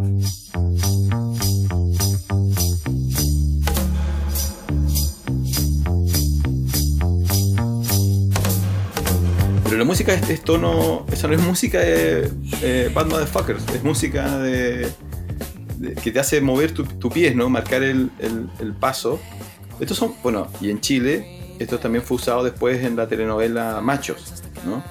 De hecho, Mm, la mayoría de la sí. gente reconoce la canción por, por esa telenovela, lo cual fue un pequeño golpe al, al estómago en su momento para mí. ¿Ya? Cuando la gente decía, oye, esa es la, es la- es la música de machos. Decían, no, es la música de Reservoir Dogs. ¿Ya? Em, Sí. Y vemos, ahí vemos a, a nuestros protagonistas, ¿no? Sí, aquí, aquí algo que mencionar es, es todo este conjunto, lo que hablamos en la nota de inicio. Tenemos estos trajes negros, eh, estas personas eh, machos, caminando en la calle, eh, con ladrillos de fondo, eh, y con esta música que tiene ese, ese swing, tiene como esa, esa cos- cosita de que hablamos la vez pasada de moverse, de bailar contorneándose. Y esto, muchos no saben por qué, pero eh, es como bonito de ver, no sé, es como te causa algo. Y en el mundo publicitario, eh, este tipo de cosas eh, se llaman look and feel. Tú cuando estás creando una pieza publicitaria o un diseño o, algo vi- visual que tiene que representar alguna sensación, lo hacen mucho en, por ejemplo, en los spots publicitarios de, de perfumes. sí es una imagen y algo pasa o no pasa casi nada, pero te, te- te transmite algo, sientes algo, solamente con el hecho de cómo se ve. Y eso es lo que pasa aquí. Eh, tiene eh, un look and feel eh, muy eh, macho, muy... Tú quieres vestirte de, de traje negro y caminar en cámara lenta, ¿o no? Quieres empatizar con ellos, ¿no? O sea, logra que empatice con ellos, te caen bien, no sabes quiénes Sí. son, los acabas de escuchar eh, cinco minutos hablar una serie de estupideces, pero quieres formar parte de ese grupo, quieres sentarte con ellos a, dar tu opinión sobre cuánto hay que darle de propina a, la mesera. Eh, logra completamente su objetivo, ¿ya? Porque entonces nos enganchan, nos encantan, ¿cierto? Y queremos saber qué va a pasar con, estos eh, Reservoir Dogs. Sí, entonces nos fundimos a negro y siguen los títulos de crédito eh, hasta que empezamos a escuchar voces, gritos, todavía fundido a negro, mientras siguen pasando títulos. Algo malo está pasando y en la- eh, caemos en un, interior de vehículo, igual que Full Fiction. Ahora, eh, algo que quería mencionar. En los títulos te van mostrando la cara de, de cada actor y su nombre. Y inmediatamente reconoces a quién es el actor no profesional. Porque Tarantino no puede evitar tener una sonrisa eh, infantil casi estúpida, mientras todos los otros tienen una excelente cara de eh, bad motherfuckers. Tarantino Sí. eh, parece el, el chofer de- del grupo. Eh, pero bueno, no es su culpa. Los otros son todos expe- expe- experimentados eh, actores. Particularmente Lawrence tiene una cara de muy, muy, muy pocos, pocos amigos. Sí. Y, se- y se produce otro, como dices tú, se produce otro, otro cambio de tono, porque la música divertida, queremos formar parte del grupo, estos son, son siete personas claramente profesionales, no sabemos todavía en qué área, pero son, tienen caras de pocos amigos. Y luego pasamos a algo totalmente inesperado, que es que uno de ellos está gritando, y eso es lo primero que escuchamos, está gritando de dolor detrás de un auto. Y es Mr. Orange, que alguien en algún momento, por alguna razón, lo acaba de, le acaba de disparar. Y está desangrándose mientras Mr. White conduce. Sí, y, bueno, el interior de ese, de ese auto blanco, con tapizados blancos y una sangre eh, a la que nos acostumbrará Quentin Tarantino en su filmografía. Litros de sangre por ahí tirados. Litros de sangre. Ahora, lo interesante es que eh, esto es lo que pasa cuando te disparan, ¿no? O sea, nunca me han disparado, pero asumo que debe doler y debes tener ganas de gritar, ¿no? Entonces, es una. Lo conversamos un poco en el episodio 6. Es una violencia real que busca tener cierto impacto eh, y no es, caricatura, no es entretención, eh, sino que algo grave está pasando y algo grave ha pasado. Sí, y, y de nuevo, ¿cómo nos presentan los personajes? Tenemos a... eh, no sabemos cómo se llama el, el que tiene el disparo ni cómo le dicen todavía, pero sí sabemos que el conductor y el que está tratando de calmarlo se llama Larry.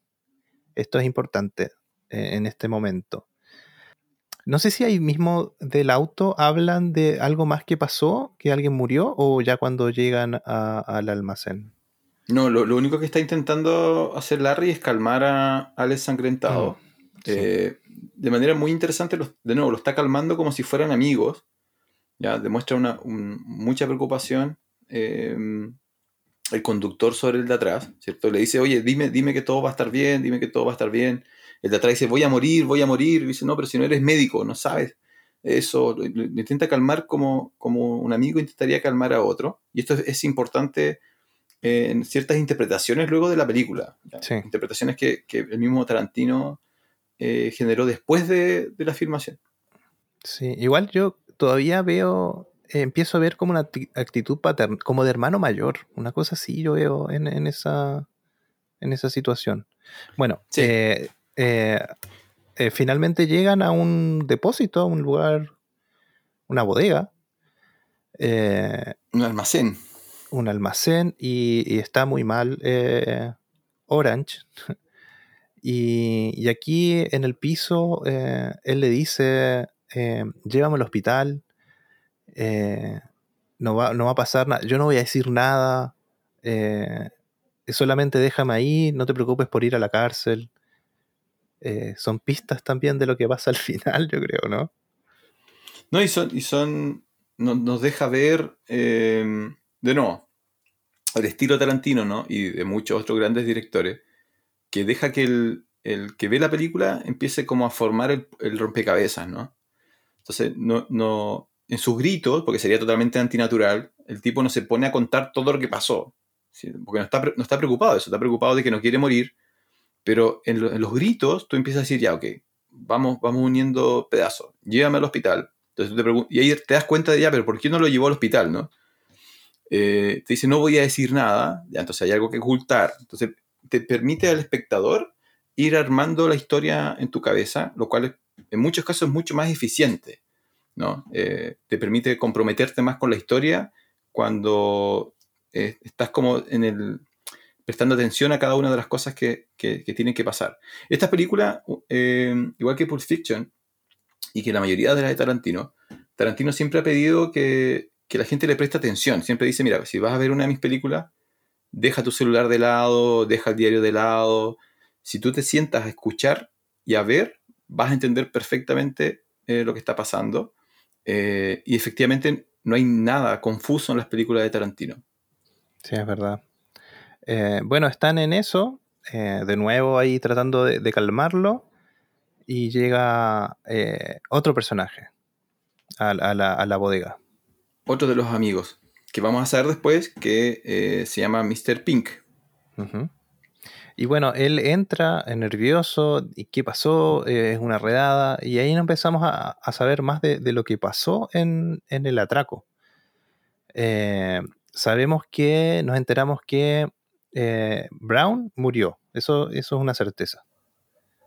Brown está muerto. O sea, primero sabemos que hay, hay, un atraco, hubo policías, hubo disparos, salió mal, el plan salió mal. Mm. ¿ya? Y aquí eh, Tarantino empieza a usar una, estrategia que es, eh, nos muestra a través de flashback frases específicas eh, que comunican los, personajes entre sí. Entonces, por ejemplo, le preguntan a Pink cómo logró salir y él dice, no, tuve que salir corriendo, escapando, y te muestran a Pink desesperadamente corriendo por la calle.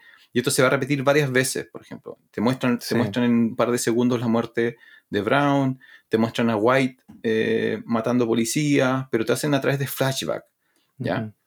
Sí, acá igual eh, algo que me llamó la atención es que llega Pink y, se van a hablar a otro lado, eh, White y Pink, y dejan tirado a Orange en el piso. el tipo estaba muriendo, lo dejan ahí en el piso. Pero bueno, dicen que salir por una puerta y entrar a otra es avanzar en la historia también. Recordemos que están, grabando dentro de un lugar cerrado, no hay presupuesto para, hacer avanzar la historia, yo creo, de otra forma. Pero esto es algo muy inteligente que hace Quentin también. Cómo, cómo con tan pocos elementos te, empieza a meter en la historia, ¿no? Y sí, y es algo que, también, bueno, tú lo decías, ¿no? Tarantino mismo declara que la película es un montón de personas hablando. Eh, hay un truco que él, no sé si es un truco que, lo saca específicamente de ahí, pero uno de sus directores favoritos es Sergio Leone. Y Sergio Leone tiene algo, algo bien interesante, que es los personajes de sus películas solamente pueden interactuar o reconocen la, existencia de lo que esté en, en, el plano. Entonces, bien interesante porque él usa muchas veces eso en esta película, Tarantino. Por ejemplo, cuando White y Orange se van a hablar al baño, es como que todo el resto eh, desaparece, como que se ponen a hablar de otras cosas y dejan de hablar mm. del tipo que está muriendo, que en la realidad está muriendo como a tres metros, ¿no? Simplemente pasaron de una puerta a otra, cruzaron una puerta, pero pareciera que entraron como a otro universo. Y eso es algo que hace mucho Leone, ¿no? Leone hace ese mm. truco de que eh, los personajes solamente ven lo que tú puedes ver y solamente interactúan con lo que tú puedes ver. Eh, en el fondo es eso, es, es, muy impresionante esta persona que está muriendo que yo quiero rescatar a igual que mientras conversan y llega Pink, algo pasa con una pistola en la mano de Orange mientras está tirado en el piso, la trata de levantar, se le cae, pero está presente la pistola, es igual es importante más adelante. Pero el tema es claro, te, sacan, te sacan de cuadro esto porque es algo, se está muriendo. Entonces, ¿cómo puedes eh, hacer una conversación ahí? Te, lo sacan de, lo que dices tú, del universo del cuadro, del ambiente, para poder eh, concentrarnos en lo que ellos dicen Y esto pasa en muchas películas. Sin ir más lejos, ahora, ahora que hablamos de Marvel hoy, eh, eh, tienen que sacar a, Capitán Marvel porque es de un personaje demasiado poderoso, entonces eh, está en otro planeta y listo. Y, pero después llega y salva la situación. Claro. Ahora, lo otro, lo otro em, como dices tú, varias veces lo has mencionado, hay muchos detalles que están pasando que uno dice, bueno, es, es irrelevante, es como para un detalle, quizás puede haber sido esta improvisación del actor, y no, después la película te va mostrando por qué era importante eh, que Orange, el ensangrentado, le diga a Larry, a White, que in- intentara eh, tomar una pistola, etc.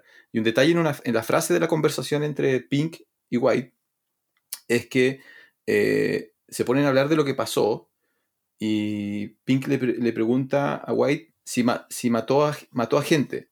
Y White le dice, no a gente de verdad, solamente policías. Sí, sí, Entonces, sí, es verdad. Inmediatamente declaran que para ellos la policía es algo subhumano, ¿ya? Y también declaran, eh, se ponen a hablar de lo que hizo Blond, que es algo que nunca vemos, nunca vemos lo que Blond hizo, pero sí entendemos a través de lo que de la conversación de White y Orange de que eh, lo que pasó en el lugar eh, fue culpa de él. O sea, ellos culpan a Blond de lo que pasó y Blond habría hecho algo eh, que incluso para ellos, criminales, fue muy violento eh, psicópata y psicópata.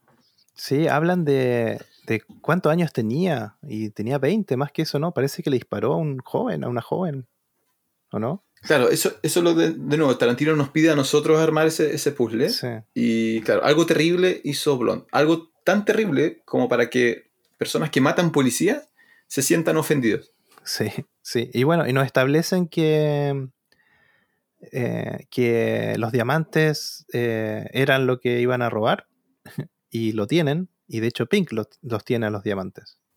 Pero los tiene escondidos. Sí, No los sí, tiene con él. No está ahí, sí. Y, Y también, también- hablan de que, de que hay un traidor entre ellos. Que no hay otra forma, no hay otra explicación. Porque lo estaban esperando. Sí. Sí, Entonces ahora la que- película trata sobre quién es el traidor. Eh, sí, sí, es muy bien.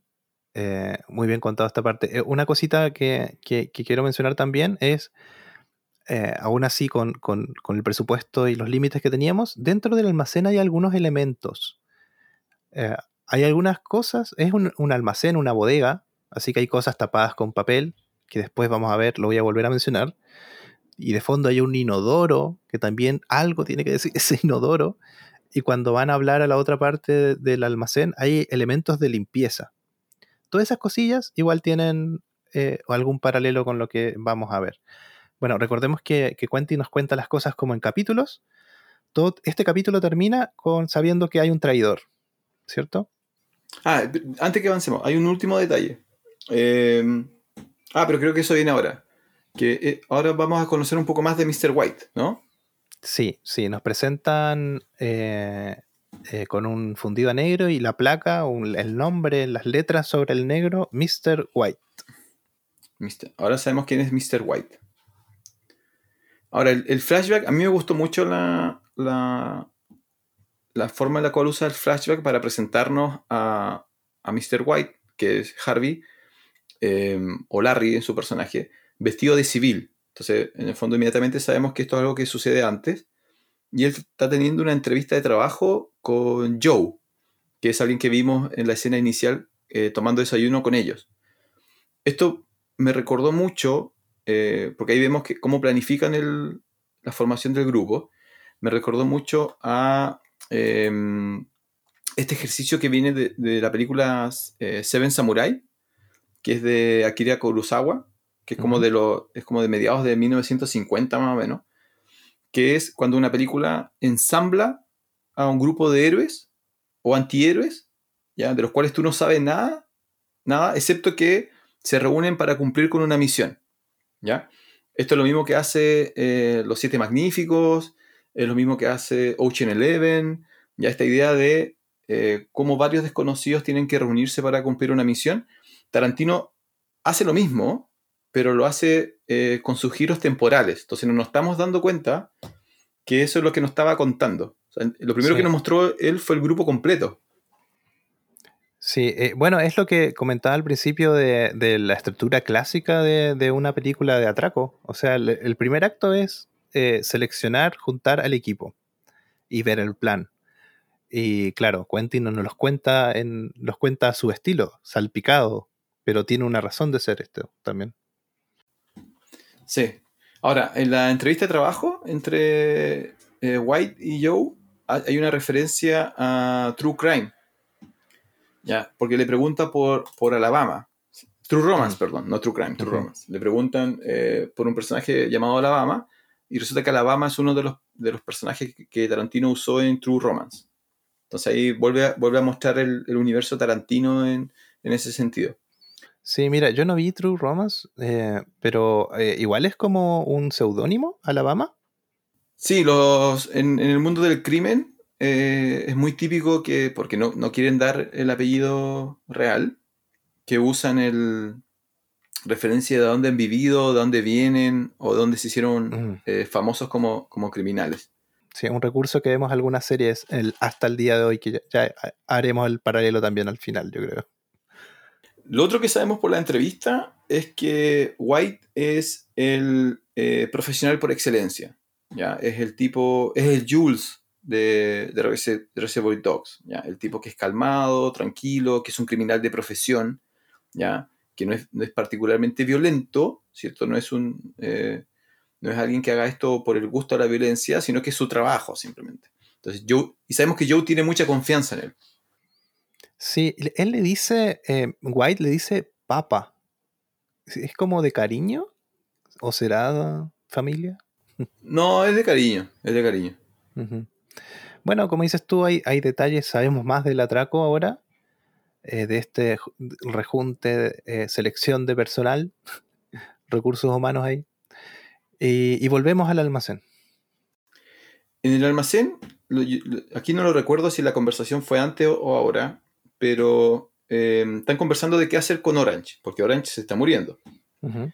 Y Pink le dice, pero vamos a tirarlo al hospital, así como esa, para que no muera, vamos a tirarlo al hospital. Total, él no sabe nada de nosotros. Esa es la frase que usa, que usa Pink. Uh -huh. Y White como que hace una mueca y Pink le dice, porque no sabe nada de nosotros, ¿cierto? Mantuvimos el acuerdo, el acuerdo de profesionales de que no tenemos que saber nuestros nombres, no tenemos que saber nada, no, no, no tenemos conversaciones personales para precisamente evitar este tipo de situaciones. Y White le dice, no, en realidad eh, he pasado tanto tiempo con Orange que le he dicho algunas cosas, incluyendo de dónde soy, incluyendo eh, mi primer nombre. Y ahí donde Pink dice, bueno, entonces no lo podemos llevar al hospital, y implicando que Orange debe morir, ¿no? Sí, igual es interesante como... Eh, claro, Mr. Pink igual es medio raro, pero hasta ese momento igual recién te confirman que los nombres de colores son puestos, porque hasta ese momento no lo sabíamos. Hasta ese momento no lo sabíamos, ¿no? Sí, y son seudónimos, eso quise decir. Y bueno, entonces aquí sucede algo, discuten, discuten por, por lo que, por haber eh, dicho los nombres, por poder identificar fácilmente a White y de un momento a otro eh, le cae a patadas White a Pink. Sí, y aquí donde volvemos a, a lo que ellos son, ¿no? Son estos machos alfa, ya, son estos... Yo si, siempre he asociado el, el, traje negro con, no sé por qué, con lobos. Eh, no sé de dónde, de dónde instalé esa idea, pero para mí son, estos tipos son lobos y, y, los, y los civiles son ovejas, ¿no? Y, aquí vemos qué pasa cuando se enfrentan dos lobos, que terminan apuntándose a los, eh, con pistola.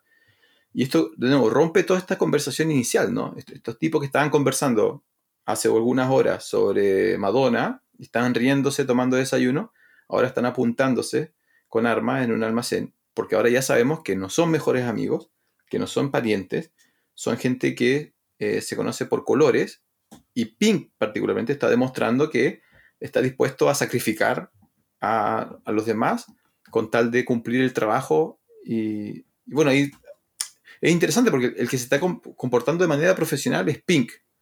Mm, sí. White es el que se está dejando llevar por las emociones. White se supone que era lo contrario, ¿no?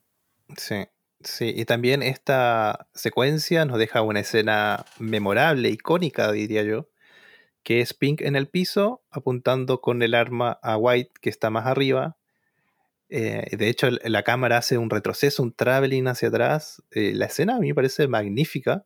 Y en ese retroceso, en ese traveling hacia atrás, aparece a un costado del cuadro una silueta. Y esa silueta es. Mr. Blonde. Mr. Blonde. Ahora, Blonde, eh, hay un detalle ahí. está tomando algo en un envase, no alcanzamos a ver la marca del envase, pero ese envase es el mismo de, mm, que Jules usa para tomar Sprite en Pulp Fiction. Sí, sí y, ahora tú que eres ya experto en esta película porque la has visto miles de veces, yo la acabo de ver hace poquito, eh, ¿por qué hay, hay notas en internet y análisis y gente hablando de que eh, Big Kahuna es estándar y aparece desde la primera película de, de, de, Quentin. Yo pensé que iba a haber una hamburguesa aquí. Es, bien interesante. Ahora, sabemos que la, razón es que mm, si, tú, si tú muestras un McDonald's, eh, tienes que pagar. Si, en una película muestras un McDonald's, eh, tienes que pagar los derechos para mostrarlo. Lo mismo con toda marca comercial. Entonces, inicialmente se asume que ellos construyen estas marcas eh, de cigarro y de hamburguesería porque sus personajes necesitan estar comiendo, pero no quiere pagar los derechos, y generan este, este eh, La única vez que la, nombran específicamente es en Pulp Fiction, pero luego eh, aparecen, físicamente aparecen en, esta película, la bebida que está tomando Blonde es de Vicajuna. También aparecen en To Dust to Done, de, que es la película de vampiros donde actúa Tarantino con Josh Clooney. En la primera parte de la película, bueno, ahí me nació un spoiler, no todo el mundo sabe que es una película de vampiros. En la primera parte de la película, eh, Clooney se baja del auto y hay un primer cuadro a una bolsa de hamburguesas y la bolsa de hamburguesas es Big Cajuna también. Entonces ha aparecido en varias películas esta, esta tienda comercial. Eh, a mí me llamó la atención también porque, de verdad, de nuevo, yo, he visto, pucha, no tengo aquí en la fuente, pero sí dicen, eh, no sé, estas marcas que crea Tarantino para su universo que salen desde la primera película y mencionan también los cigarrillos Red Apple, pero Red ellos fuman Chesterfield. Ahora, el... Ahora, esto pasa como todo, ¿no? Seguramente al, comienzo lo hicieron como, como por necesidad y ahora ya se ha transformado en, algo que son guiños, ¿no? Que, los fans ya están esperando, están buscando.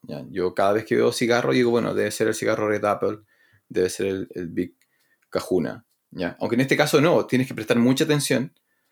Eh, esto lo descubres cuando ves la tercera cuarta vez Reservoir Dogs, porque al principio lo que te llama la atención es Blonde. Porque Blonde, ya sabemos que fue el que causó los problemas. Así es. Y tiene una actitud eh, igual, ¿no? Y tiene cierta actitud, todavía no sabemos por qué, pero hay algo raro, ¿no? Ahora en la escena del desayuno no él casi no participa. Eh, ahora sabemos que tiene, tiene algunos, algunos instintos medios preocupantes, eh, pero parece como si nada hubiera pasado. De hecho, la referencia de que aparezca con la, con la, con la bebida es que mientras Orange está sangrando y mientras Pink y White están discutiendo en el baño, Blonde se fue a comprar una hamburguesa. Sí, sí, es verdad. Y de hecho conversan de eso también, ¿o no? de hecho, el saludo inicial es bastante violento. Eh, White le dice, eh, ¿quién te crees que eres? ¿Dónde has estado? ¿Cómo haces lo que hiciste? Eh, de, nuevo, volvemos a ver a White como un potencial líder, pero también nos confirman que Blonde hizo algo muy, muy, muy malo. y ahí Pink un poco coloca los paños fríos y le explican a Blonde que eh, cualquier cosa que haya pasado tiene que significar que hay un traidor. Blonde como que no había llegado a esa parte, a Blonde como que no le importaba. Y le dice, no, y sabes que tiene que haber un traidor. Y Blonde le dice, bueno, si es que hay un traidor y alguien le informó a la policía, yo tengo a alguien que quizás nos pueda eh, dar detalles. Sí, a, mí me, me, causó gracia porque en la primera parte, cuando Pink llega y empiezan a hablar, ahí, yo no me acuerdo si lo mencionas precisamente, pero te da a entender de que Pink tampoco confía en Blond. Pero cuando él llega y pasa todo esto, Pink dice, yo estoy seguro que yo no fui, estoy seguro que tú, White, no fuiste y estoy 100% positivo que Blond tampoco fue. Confía enseguida de él. Sí, pero confía, dice, yo sé que tú no estás con la policía porque eres demasiado psicópata para estarlo. Ah, sí. Es como alguien, alguien que mata tan, tan indiscriminadamente no puede estar trabajando con la policía, así que yo sé que tú no fuiste. y, bueno, hay como una, discusión, como dices tú, entre White y, y Blonde y elevan la voz y, hay una referencia ahí a un, a un actor que se llama Lee Marvin. Sí. No sé si, yo eh, confieso que lo busqué, pues lo busqué porque no, no, no, no, no soy tan, eh, no tengo tanta experiencia en cine eh, tan antiguo, pero fue un actor del, de los años 20 y dicen que era característica su voz fuerte, grave. actuó en muchas películas de, de, western, de acción de Segunda Guerra Mundial. Entonces, un saludo de Tarantino a, de Tarantino, sí. De, de sus personajes. Sí, así que van a ver qué, es esto que tiene Blond que nos puede ayudar a ver quién, quién es el, soplón. y de nuevo ahí tenemos nuestro plano contrapicada desde dentro de una cajuela de auto. Se abre la cajuela ahí. Eh, o sea, de hecho se abre la cajuela y nosotros no sabemos lo que hay, porque estamos viendo la cara de, de Blonde, White y Pink, y de repente sonríen, sonríen muy maliciosamente. Sí. Y ahí vemos que lo que tienen es un policía eh, amarrado. Este sí es policía. Este sí es policía. No sabemos si. como set. Este sí es policía. Sí. Y ahí termina ese, ese, ese capítulo de esta novela.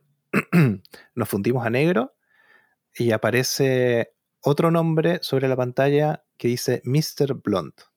Ahora vamos a ver quién es él. Eh, él está en el mismo lugar donde estaba White, donde White tuvo su entrevista laboral con Joe ahora está Mr. Blonde, pero hay varias diferencias. Uno, sabemos su nombre, eh, se llama Vic Vega, y por lo tanto es, es, confirmado después, es el hermano de Vincent Vega de, de Pulp Fiction. Eh, incluso hubo en algún momento una idea de hacer una precuela. Eh, Tarantino nos quería contar la historia de, de Vic y, Vince, y Vincent, pero la edad, bueno, el tiempo pasa y, y ni, ni, Travolta ni, ni Madsen están como para hacer una, precuela de, estos personajes. Eh, pero al parecer incluso ya tenía ideas Tarantino de lo que quería contar. También sabemos que, es amigo personal de Joe y de Eddie. ¿ya? Entonces, es, aparte de White, y esto es lo interesante. Entonces, White ya conocía a Joe y a Eddie. Eh, Blond es amigo familiar de, de Joe en Eddie, y como favor lo van a colocar en el atraco, porque sabe, y ahí descubrimos que Blond estuvo en la cárcel, acaba de salir de la cárcel. Sí, sí, igual es interesante cómo van planteando y cómo te van diciendo, bueno, pero tienes que ir a tal lugar, te presentas, dice que vas a trabajar con nosotros y después esperas el cheque, si te van a buscar va a pasar tal cosa. Claro, el sistema, el sistema gringo, eh, por lo menos como lo muestran las películas, ¿no? Tú sabes, cuando tienes, este, particularmente cuando has hecho crímenes violentos, la policía después te sigue, te sigue acompañando cuando te liberan de la cárcel, te asignan un, un probation eh, agent, creo que se llama, que es el tipo que tiene que encargarse de, que tú no hagas cosas malas.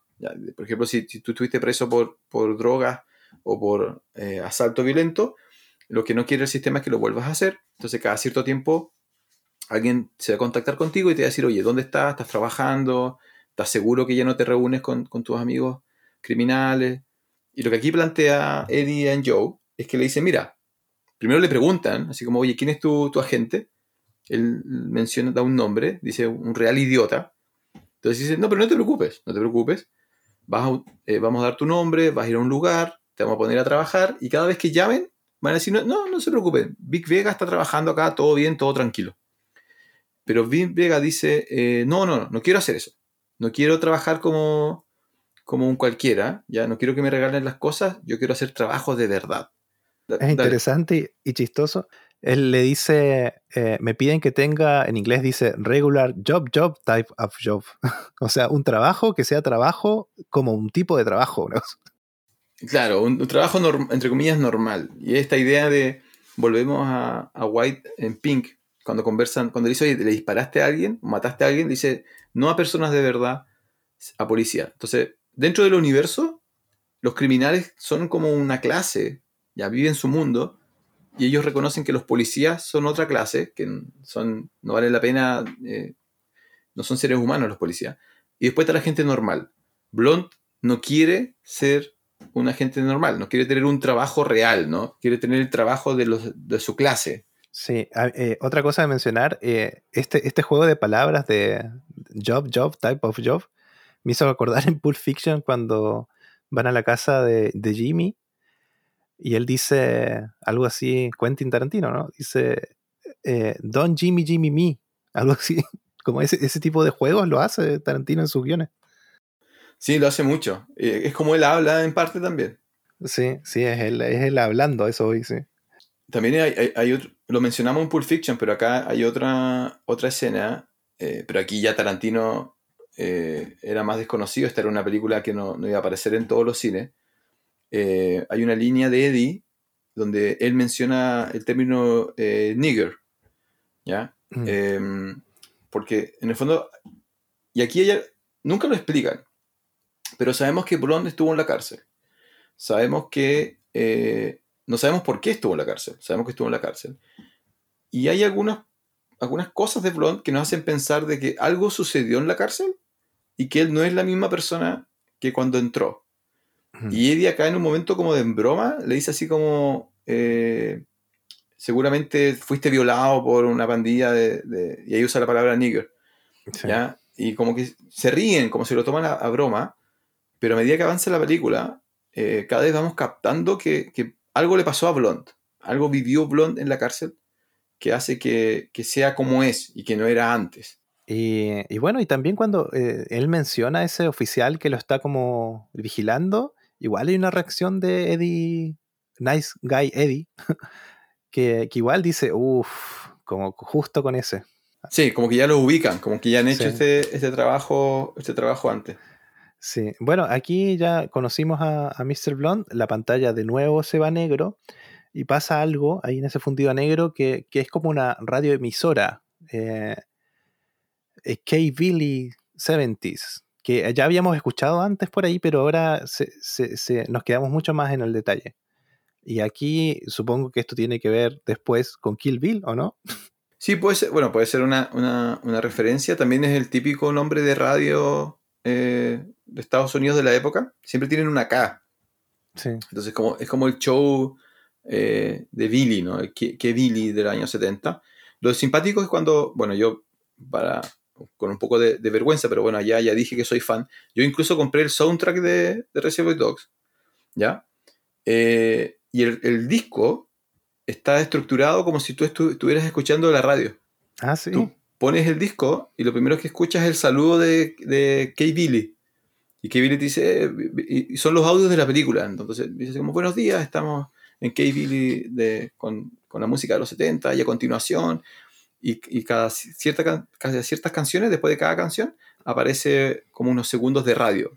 Entonces es como si estuvieras escuchando la radio que estaban escuchando ellos cuando sucedía la película. Sí, otra cosa que yo pensé cuando escuché esta parte es, igual nombra números y dice, para la doceava llamada se pueden ganar, no sé qué, no se pierdan el show de Monster Truck. Y esto me hizo acordar mucho a, a esta, esta película de, de pandilleros que, que, se, que se, se mandan mensajes por la radio. No sé si, recuerdas la, la película. Que la referencia más, más cercana es un video de Link de, de Audioslave que aparece una, una- un personaje en la radio y dice, y para aquellos que escuchan y se mandan mensajes por la radio. No es, no es Warriors, ¿cierto? Warriors, sí, es Warriors. Es Warriors. ¿Sí? Sí, un clásico. Ya, yo, qué bueno que, que lo mencionas, porque hay otra película para que nos escuchan, los que no han visto Warriors, vayan y vean Warriors. Eh, ha envejecido bastante bien, la vi hace poco. Y claro, ahí muestran, es que sabes lo que yo pensé, Eh, es muy parecido, pero esto es muy local, sí. Eh, nosotros vivimos en, en Punta Arenas, que tiene un, un- un sector rural ganadero. No sé si Ah, tú escuchabas de para los, el campo. los mensajes para el campo y la ciudad que bueno, la gente más joven no, no sabe lo que es, pero igual lo vamos a explicar porque es, eh, es muy singular. La gente más joven no sabe lo que es la radio.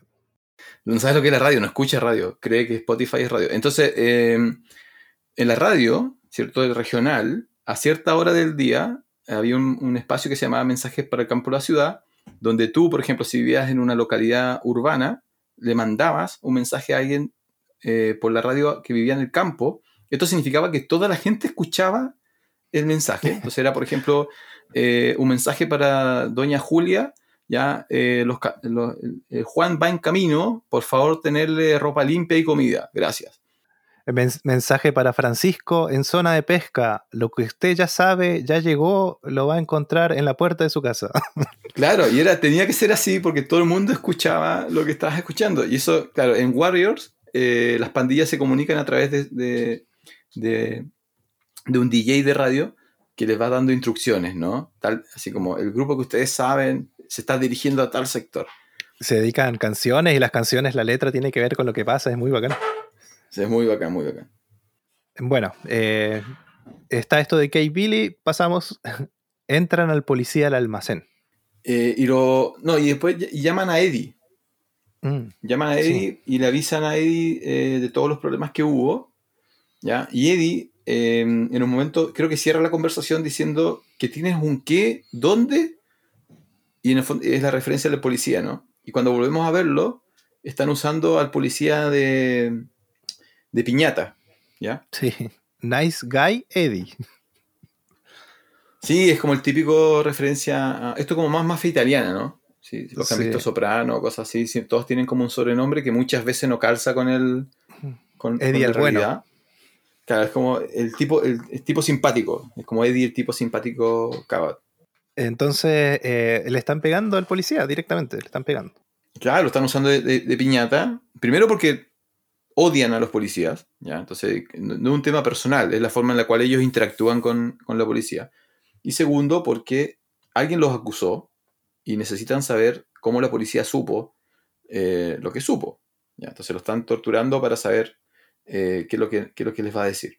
Sí, ¿y quién, quién es el que dice, no importa cuánto le peguen, él te va a como decir cualquier cosa para que le dejes de pegar? No, lo que pasa es que llega Eddie.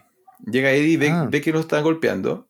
Eh, y Eddie le dice, ¿qué, qué están haciendo? Y dice, no, estamos viendo si, eh, que si sabe algo. Y le dice, oye, lo- si los golpea lo suficiente, él les va a decir que, que inició el incendio de Chicago, que es uno de los incendios Sí. más famosos de la historia de, de Estados Unidos. Que en el fondo, claro, es la- el problema de la tortura, ¿no? Si torturas suficiente a alguien, te va a confesar lo que tú, lo que tú quieras. En ese momento, sientan al policía en una silla, lo amarran a la silla y Eddie coloca un poco de, de paños fríos. De hecho, Eddie no cree en la teoría del traidor. Mm, Ellos le dicen, es que hubo un traidor. Y él dice, no, no, no, no hubo un traidor, porque nosotros sabemos a quién contratamos y, y buscamos los antecedentes, entonces no hay nadie que pueda ser un, un sospechoso. Y le pregunta a Pink, ¿y ¿qué pasa con los diamantes? Pink le dice, los escondí. Entonces Eddie le dice, mira, vamos a ir a buscar los diamantes, White, Pink y yo, y acá se va a quedar eh, Blonde. Y White le dice, no, Blonde no se puede quedar porque Blonde es un psicópata. Lo que no sabe White es que Eddie y Blonde son amigos de la infancia. mm, sí. Entonces, entonces Eddie lo desestima, ¿no? Le dice así como, no, no, sé de qué estás hablando, pero va- vamos a hacer lo que yo diga. Tú y Pink me van a acompañar y Blonde se va a quedar en... em, solo cuidando al policía y cuidando a Orange, que no lo hemos mencionado como en 10 minutos, pero sigue se- desangrándose, botado en el piso. Sigue Eh, como, como accesorio y de, de arte en el piso. Exacto. Así que nos recuerdan que Orange está botado en el piso, eh, desangrándose. Sí, y aquí eh, algo que me llamó la atención es que, bueno, que llega Eddie, que, que claro, no es parte del grupo, así que está vestido de morado con, con, con turquesa, una cosa así, muy, muy de los 80, una cosa así. Y, y llega con un celular que es un ladrillo. Pero lo que me llamó la atención es que usa el celular para apuntar cosas, porque esa es el, la antena de ese celular era gigante. Sí, cuando los celulares tenían antena. Sí, sí, sí. Qué, qué tiempos aquellos. Bueno, yo nunca tuve un ladrillo, tengo que decir. No, yo tuve, yo tuve el, el Motorola. el- no, no, el indestructible, el Nokia. Ah, el Nokia. Ese que si, si lo conectara hoy día todavía funcionaría, es, de ese Sí. tuve, tuve muchos años. Sí, bueno, se van, se van, salen de, de, de- ¿cómo se llama? Del almacén, de- del lugar donde A buscar los diamantes. y dejan a Blond solo con el policía. Y aquí sucede una de las escenas más reconocidas y, y recordadas de la película, ¿no? Y spoileadas en capítulos de podcast. Y spoileadas en el capítulo 6, así que les pedimos disculpas de nuevo. ¿ya? Para todos los que no sabían que esto pasaba en una película que ya tiene, eh, ¿cuántos años ya? 91, 20, 19. 20 años, oh por Dios, ya puede, está cerca de poder beber alcohol eh, Reservoir Dogs. No, mal, 29 años tiene. Ah, entonces ya está cerca de casarse, ya está buscando pareja Reservoir Dogs. Le dio coronavirus. Claro, está, está en cuarentena. Sí. Eh, ¿De qué estaba hablando? Bueno, eh, eh, aparece ya eh, amarrado a la silla, ¿cierto? El policía. Lo habían dejado ahí, sí. Y, y bueno, ya sabemos que Blond algo va a hacer. O sea, todo se está dando. Sí, en realidad solamente lo hemos escuchado, ¿no? Eh, Blonde ha sido uno de los menos violentos eh, respecto a lo que hemos visto, ¿ya? Eh, vimos a White matar policías, eh, vimos a Orange sangrando, vimos que White y Pink se van a las manos, e incluso se apuntan. Hasta ahora, todo lo que hemos, todo lo que hemos visto de Blonde es que es un tipo, es un tipo cool, es como piola.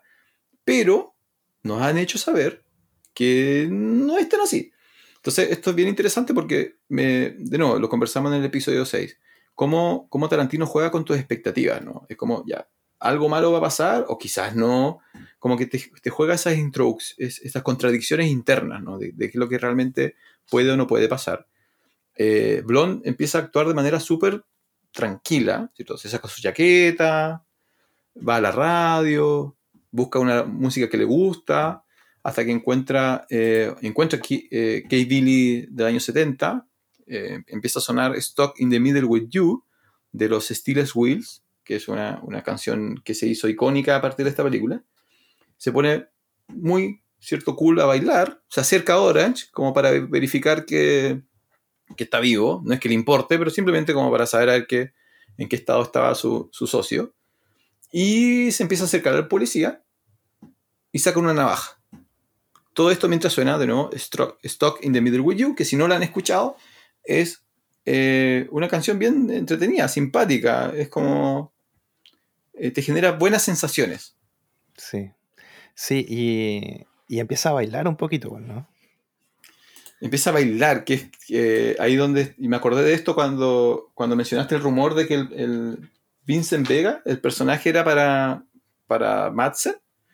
Eh, pero si esta es la capacidad de baile de, de Madsen, no iba a funcionar la escena con, No, con nada. Así que, así que bien elegido, bien elegido eh, Travolta. Madsen, eh, yo me acerco más como mis capacidades de bailarín se acercan más a Madsen.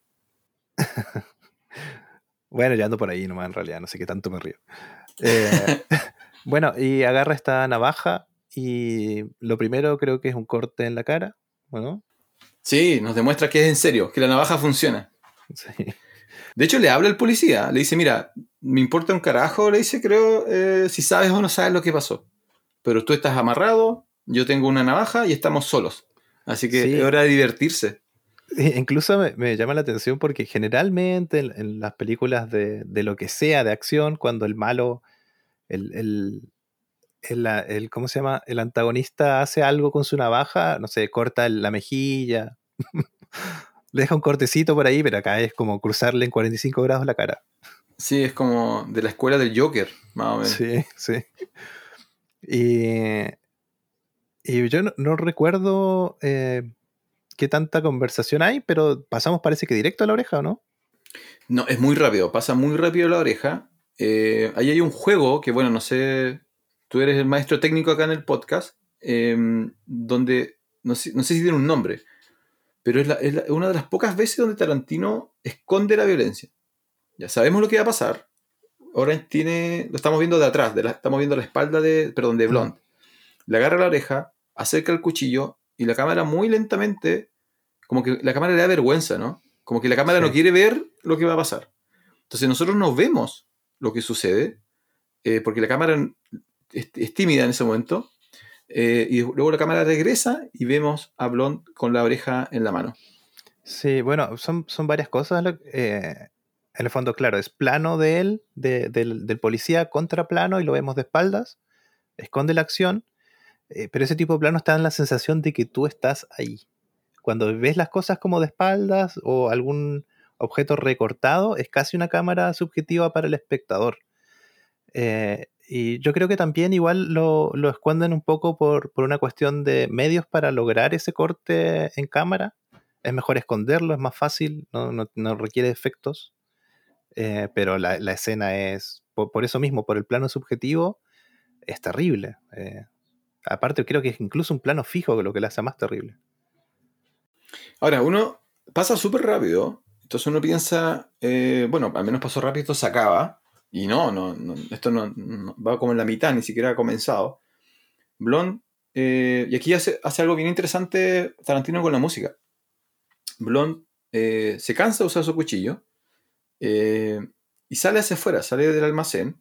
A medida que se aleja, a medida que se va acercando a la puerta, abre la puerta, cierra la puerta y va al auto, eh, nos damos cuenta que la música es efectivamente la música de la radio. Mm. Entonces, cuando Blond sale a la calle, dejamos de escuchar la música, dejamos de escuchar los gruñidos del, del policía y, y volvemos a escuchar la ciudad. Es como si estuviéramos simplemente afuera, los sonidos tranquilos, ¿no? Como que eh, nos aleja del estrés de la violencia.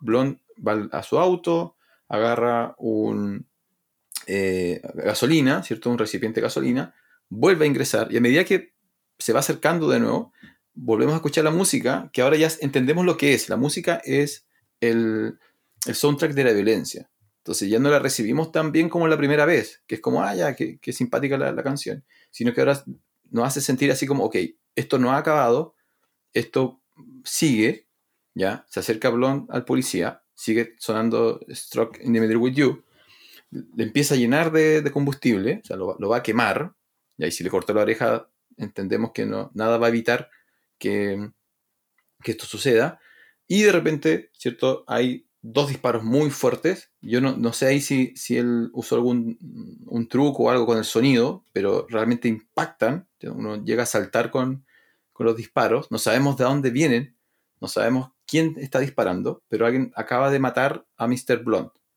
¿Ya? Y después nos muestran que el, el salvador del policía, el asesino de Blunt, es ¿quién?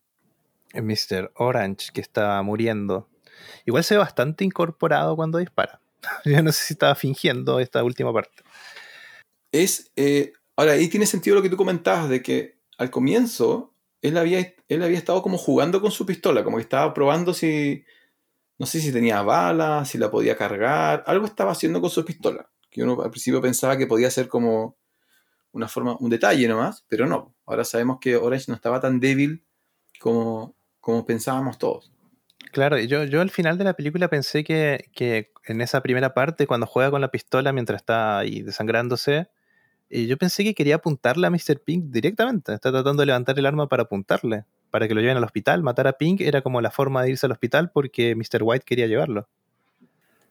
Claro, y, y puede ser que eso hay- haya sido. eh, Hay, un- hay un poco de. Hasta, este punto, Orange es un personaje un poco cómico. Mm.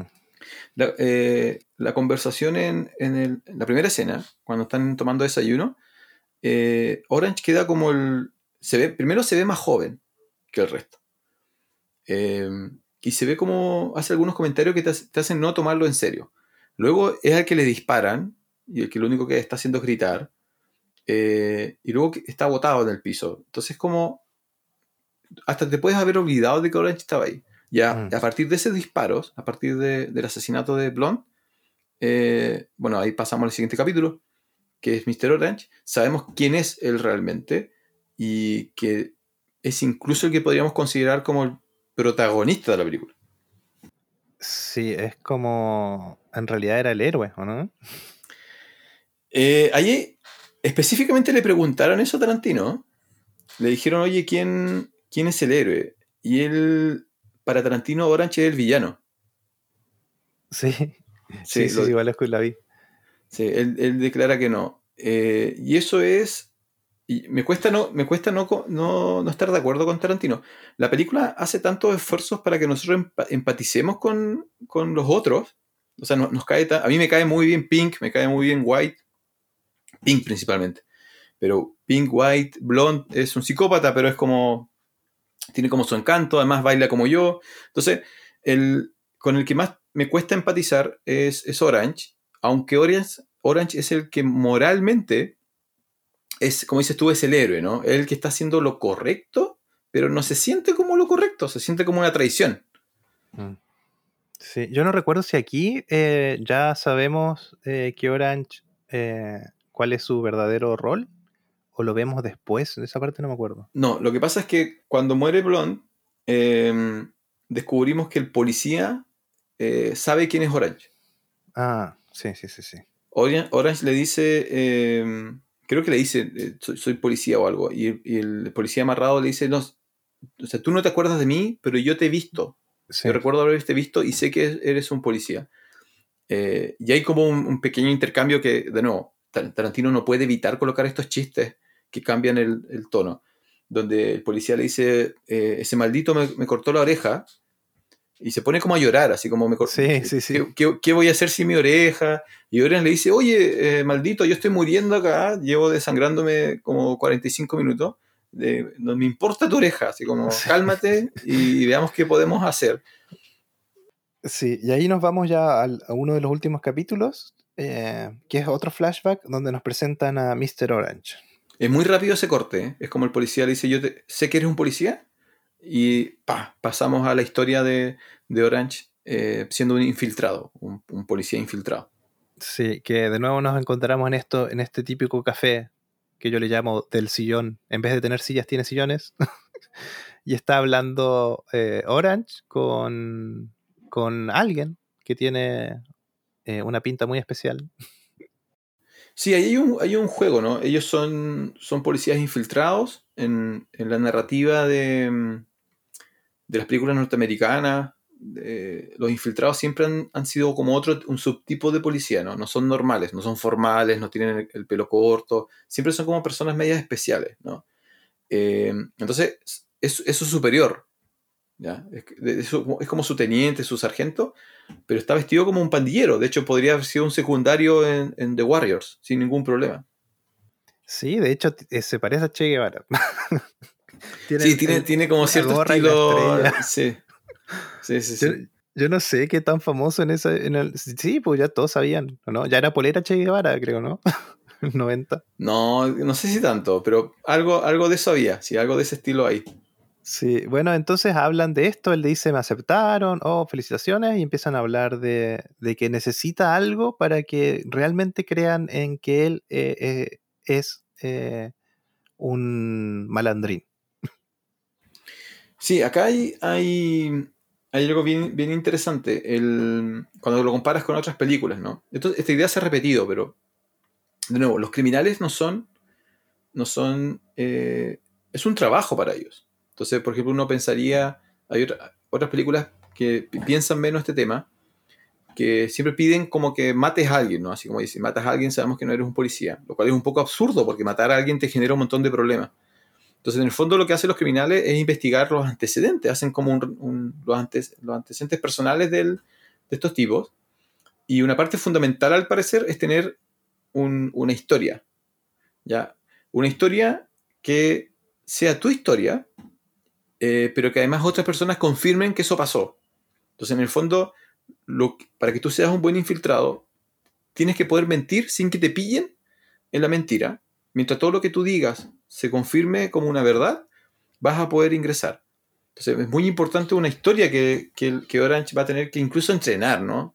Tarantino le dedica minutos, así como vemos, vemos el, eh, cómo Orange aprende la historia, la practica, se la presenta a su jefe, y por último vemos cómo se la cuenta a Joe y a Eddie, además de, vemos una, ¿cómo se llama? Como, como te, te la muestran, ¿no? La, Sí. la replican.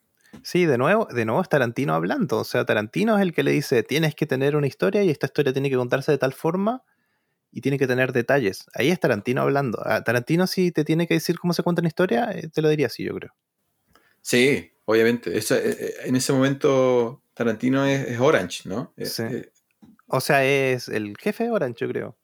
ah, sí, ah, claro, sí, bueno, es- es- depende de en qué momento, porque la, hist- la historia es muy tarantinesca también. Sí. Sí, a mí me gusta de esta, de esta parte, es que, claro, lo- hay como este plano, plano secuencia, donde, no, plano secuencia no, hay planos eh, donde mm, él está entrenando, o sea, practicando en lo que pensamos que es su casa, eh, y después saltamos también cuando él cuenta la historia al, al grupo, eh, ya a su jefe, digamos, a su jefe de, de- de este grupo de, de atracadores, pero también saltamos a, a verlo a él dentro de la historia que está contando, que es mentira. Que es mentira. Sí. Pero como Entonces- es una historia, lo que nos muestra, las películas nos enseñan que lo que vemos en la película es verdad. Sí. Entonces él está contando esta historia, nosotros ya sabemos que, la- que es inventada, pero de repente se ve con, bueno, esta historia incluye policías, muchos policías dentro de un baño y un perro, y él está contando la historia a- al grupo de, de atracadores, y la cámara empieza a girar, pero en realidad se la está contando a los policías que están dentro del baño, dentro de la misma historia. Sí, hay un juego bien, bien interesante ahí sobre, claro, lo que es verdad, lo que es mentira, qué es una historia, etcétera. Es como bien, bien, bien interesante. Y es la única vez que juega con, que juega con esos elementos en esta película. Sí, sí, sí. A mí me gustó Ahora- mucho esa parte.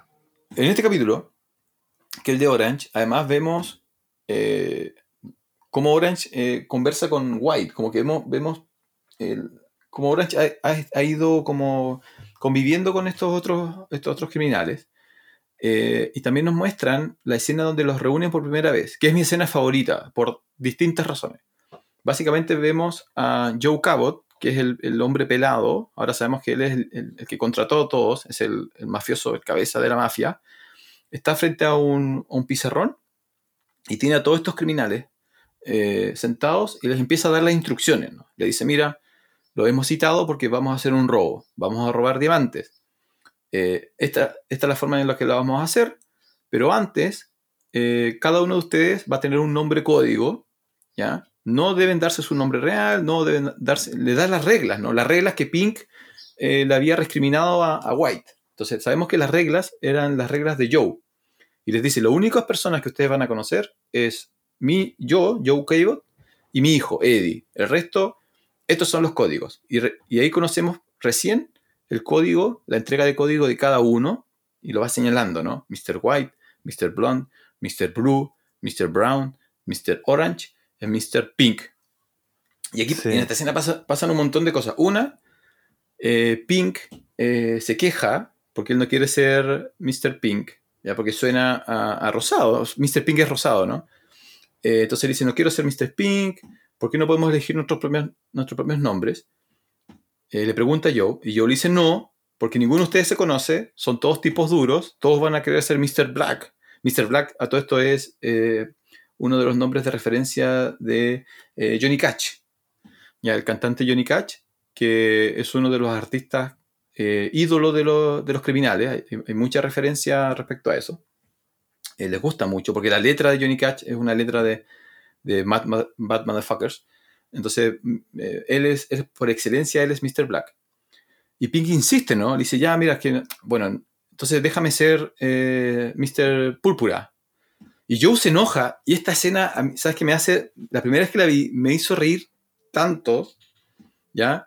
Yo sé que debo ser un tipo muy extraño, yo sé que la mayoría no, no ve esta escena como algo gra- gracioso, pero la reacción de Joe es tan... Se enoja, se enoja con Sí, Pink, se, se vuelve enoja. furioso y le grita, le dice, hey, en el fondo dice, hey, estúpido, yo coloco las reglas, tú no, vas a ser Mr. Pink, ya se acabó esta conversación, pero su reacción es tan emocional, es tan absurda, ¿no? Porque en el fondo son todos criminales. Uno debería pensar que todos han estado en la cárcel, todos han asesinado, todos son tipos peligrosos. De hecho, ya lo sabemos, hemos visto, han matado policía, han torturado policía. Y están preocupados porque eh, Mr. Pink suena muy femenino. Eh, entonces, esta, escena, esta escena a mí me, me- me quiebra, me, me causa mucha gracia en, realidad.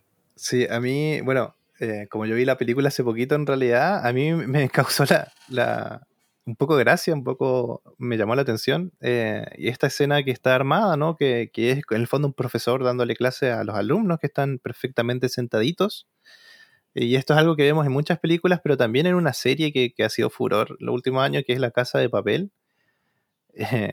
que está el profesor y las personas están como en una sala, en una sala, en una aula, y eh, el nombre clave es el profesor, y las personas se ponen, los que van a ser los atracadores, nombres de ciudades. Eh, y me, me llamó mucho la atención eso, o sea que saldrá de aquí, y si salió de aquí, ¿de dónde salió? Porque sabemos que Tarantino también llama referencias de, de otros lados. Pero El- un detalle. Lo, lo de los códigos no, no lo tengo tan claro. Sí sé que es parte del, del, del trope de mm, Seven Samurai. ¿ya? Que esta escena donde por primera vez están todos y como que declaran cuál es su misión. Así como, "Pa- estamos para esto. Y aquí también quiero comentar lo de Joe Cabot, el, el- el- viejito. Eh, bueno, el actor se llama Lawrence eh, Tierney. Eh, él es uno de los pocos actores que explícitamente Tarantino eh, declaró que no iba a volver a trabajar nunca. Y yo empecé a buscar un poco por qué. Y resulta que este tipo eh, es... Tarantino, uno de los, argumentos que da, y yo lo estuve buscando y efectivamente se, se repite esa idea, es, una, es un tipo peligroso, es una fuerza de la naturaleza que dependiendo del día te puede incendiar el estudio de, de filmación completo. Es como, es alguien muy, muy, muy extraño. Tiene problemas con el alcohol, tiene problemas con las drogas, estuvo preso, estuvo detenido diversas veces por, por casos de violencia, ya atacó, ha atacado policías cuando lo van a detener, es como, es un, es un tipo salvaje, pero como te digo, de los primeros siglos, o sea, de los primeros años de- del siglo XX, ¿no? Es alguien, es un, un macho de los machos, pero de los peligrosos, ¿ya? Y yo ya lo conocía a él. Él hace un papel muy pequeño en la serie Seinfeld. No sé si lo has visto. Eh, algunos capítulos nomás, la verdad. Bueno, él es el papá, el, el personaje que él hace es el papá de Elaine, de la mujer, de la chica. Y él estuvo en un par de capítulos y después desaparece. Además, en, el- en los capítulos él es un personaje muy parecido a este, un tipo así como de, eh, de- de- con mecha corta, como intimidante. Y después explican, yo eh, pues, estuve investigando, que un día en la grabación de Seinfeld, eh, sin que nadie se diera cuenta, así como había agarrado un cuchillo, un cuchillo de carnicero del, del set. Y como que lo había guardado, así como que lo tenía en su espalda. Eh, y alguien después se dio cuenta, así como, oye, falta un cuchillo, ¿quién lo tiene? Y como que Lars dice, no, no, lo tomé como broma. Y todos quedaron así como, oh por Dios, eh, ¿qué significa esto? Y ahí no lo invitaron más. ¿ya? Eso con, con Lawrence. Entonces Lawrence es un tipo, básicamente no está actuando, ¿no? El personaje que vemos de, Joe, ese es, él es así. Y, y el otro caso simpático es, es Blue, Mr. Blue, eh, que es Edward eh, Bunker, que él era un criminal de carrera. Sus primeros 30, 40 años de vida lo pasó entrando y saliendo de la cárcel. Él es un Reservoir Dogs, de verdad. Hasta los años 70, cuando se pone a escribir. Y precisamente tiene varias novelas a su nombre. Todas las novelas son sobre crímenes. Él escribe novelas de crimen. Y bueno, Tarantino lo encuentra y le da esta oportunidad. Su papel es súper pequeño, pero Blue es un verdadero Reservoir Dogs. Sí, eso te iba a preguntar, ¿qué, qué pasa con, con Blue? ¿Lo matan enseguida? Parece, no, no me acuerdo si muere en cámara también. No, eh, Blue no muere en cámara. Eh, nos, nos informan que murió Eddie. Ahora en el siguiente capítulo, cuando Eddie aparece, ¿no? No, perdón, cuando Joe aparece por fin. Cuando Joe llega al almacén, Joe declara que Blue está muerto, eh, pero no tuvo ninguna línea aparte de la escena inicial. ¿Qué pasa aquí? Nos muestran qué pasó con Orange y Brown antes de subirse al auto. Hay otro, ah, está Tarantino también aquí. Sí, vemos, vemos la muerte de Brown. Eh, también vemos que Orange va a buscar un. necesita un auto para escapar. Y cuando intenta robarle el auto a una mujer, la mujer le saca un arma y es la mujer, la civil, la que le dispara a Orange. Y eh, acá viene un tema interesante. Orange le dispara a la mujer. Él Sí, siendo un policía, enseguida- es como. le dispara a la mujer. Eh, y ahí viene lo que conversábamos en el capítulo 6. Tarantino le da a sus personajes eh, siempre una opción. A su personaje protagónico. Así como pueden actuar de, de una u otra manera. Eh, esta es la decisión de Orange. Orange eh, tiene que decidir en ese momento si vivir o morir, pero vivir significa matar a una civil. Y, la mata. Y uno podía interpretar que todos los, los, males que les pasa a Orange después tiene que ver con eso. Mm, sí. Sí, eh, pasa súper rápido en realidad todo. Claro, pero ahí donde. por eso cuando tú me decías que si es un héroe, Tarantino hace varios esfuerzos por, por intentar que no, que no lo sientas como un héroe, ¿no? Quizá un antihéroe, una figura incluso un poco trágica, pero no es heroico, porque un, hoy día, si hiciéramos esta película, eh, Orange hubiera encontrado la forma de no matar a la, a la mujer. Sí, bueno, huyen y va al volante eh, Tarantino. Eh, ¿quién, ¿Qué color él es? No me acuerdo. Él, Brown. Él es Brown, ¿cierto? Sí, sí, pues él es Brown. Sí, cuando están, cuando están repartiendo los nombres, él se queja. Dice, suena mucho a, a mierda. Excremento. Mierda, mierda, Jonathan. Excremento, pip, pip, pip, pip. Entonces, en esa escena de los colores también llama la atención que mm, blonde no es un color tan primario como los demás. Blonde debería haber sido yellow, ¿no? Pero yellow suena cobarde. Eh, entonces parece que Joe hace una decisión muy consciente de no llamar yellow a su amigo, a, Vega, pero no tiene ningún problema con ponerle pink a, a Buscemi o brown a, Tarantino. Sí. Sí. Eh, ¿Qué te iba a decir? bueno, de los colores, un detalle. Eh, claro, yo no, sé cómo eligieron los colores, pero igual te dicen que cuando están con el profesor, que hay colores que ya, ya fueron tomados, que están en otro, en otro atraco. Sí, yo no sé si, si, fue una respuesta seria o simplemente quería callar a, Pink. Porque ahí ya empieza a perder la paciencia eh, Joe, ¿no? Le dice, oye, los colores los reparto yo, otra persona en otro lugar tiene ese nombre, así que, y le dice, o, lo aceptas o te vas. Y Pink actúa como muy adolescente, le dice, no, no, no te preocupes. Es, igual que un alumno conversando con un profesor. Sí. Sí. Eh, bueno, entonces, em, eh, Brown, estamos huyendo, ¿cierto? Y Brown choca el auto. choca, sí. Choca, y ahí donde él muere, se supone, aunque en realidad no, sabemos qué le pasa, está sangrando nomás. Hmm. Eh, también ahí nos muestran que White eh, le dispara a un auto de policía, matando policías, que ya sabíamos que lo había hecho, pero ahora lo muestran. Eh, otro flashback que nos muestran también acá es conversando muy como amigos, White, Orange. Ah, sí, mira, pero antes de pasar ahí, me, llamó mucho la atención que hay una persecución cortita en, esta parte donde bajan del auto y todo, y yo me fijé, me, fijé en el fondo de, de, la situación, están en la calle y obviamente no tenían plata para cerrar las calles. Hay mucha gente mirando fuera de foco. Está fuera de foco en el fondo, pero hay muchos grupos de gente mirando lo que está pasando. Sí, anda tú a saber si incluso capaz que lo firmaron sin permiso, no sé si sí, vale. Sí, lo más probable. Ahora, hay, como te decía, había un flashback de donde lo están, están conversando como amigos de nuevo. Hay un par de flashbacks así, donde hay, hay cosas bien, bien interesantes. en uno están con Eddie, ¿ya? Y están acordándose de una serie de televisión de los, de los 60, con una mujer, que creo que lo, comentaste en el episodio 6, ¿no? Donde dicen que, que no es lo mismo tener una pareja, eh, una mujer blanca que una mujer negra. Sí, sí, hablan de eso en, adentro del auto, sí. Sí, la mujer negra no te va a dejar salirte con la tuya como lo hace una mujer, una mujer blanca sí, acá hay un detalle. Mira, cuando nos muestran a Orange, él está en un, una, asumimos que es su departamento, su casa, pero él antes de salir busca un anillo. Sí, no sabemos si es parte de su de su coartada. Sí, porque aquí él se queda muy callado mientras hablan de esto. No sé si te diste cuenta, él está mirando para afuera, como que no se integra y no se integra la conversación. No, efectivamente no, no hay, y, en parte, ahora, el, no sabemos en qué momento temporal sucede eso. Nos, van a entender que es cuando lo van a buscar por primera vez. Hmm. Entonces, al parecer, está haciendo todos los esfuerzos por no, por no llamar la atención y, llegar al punto donde tiene que contarte su historia, ¿no? Como que está concentrado así como en, esto es lo que va a pasar, esto es lo que, lo que tengo que lograr.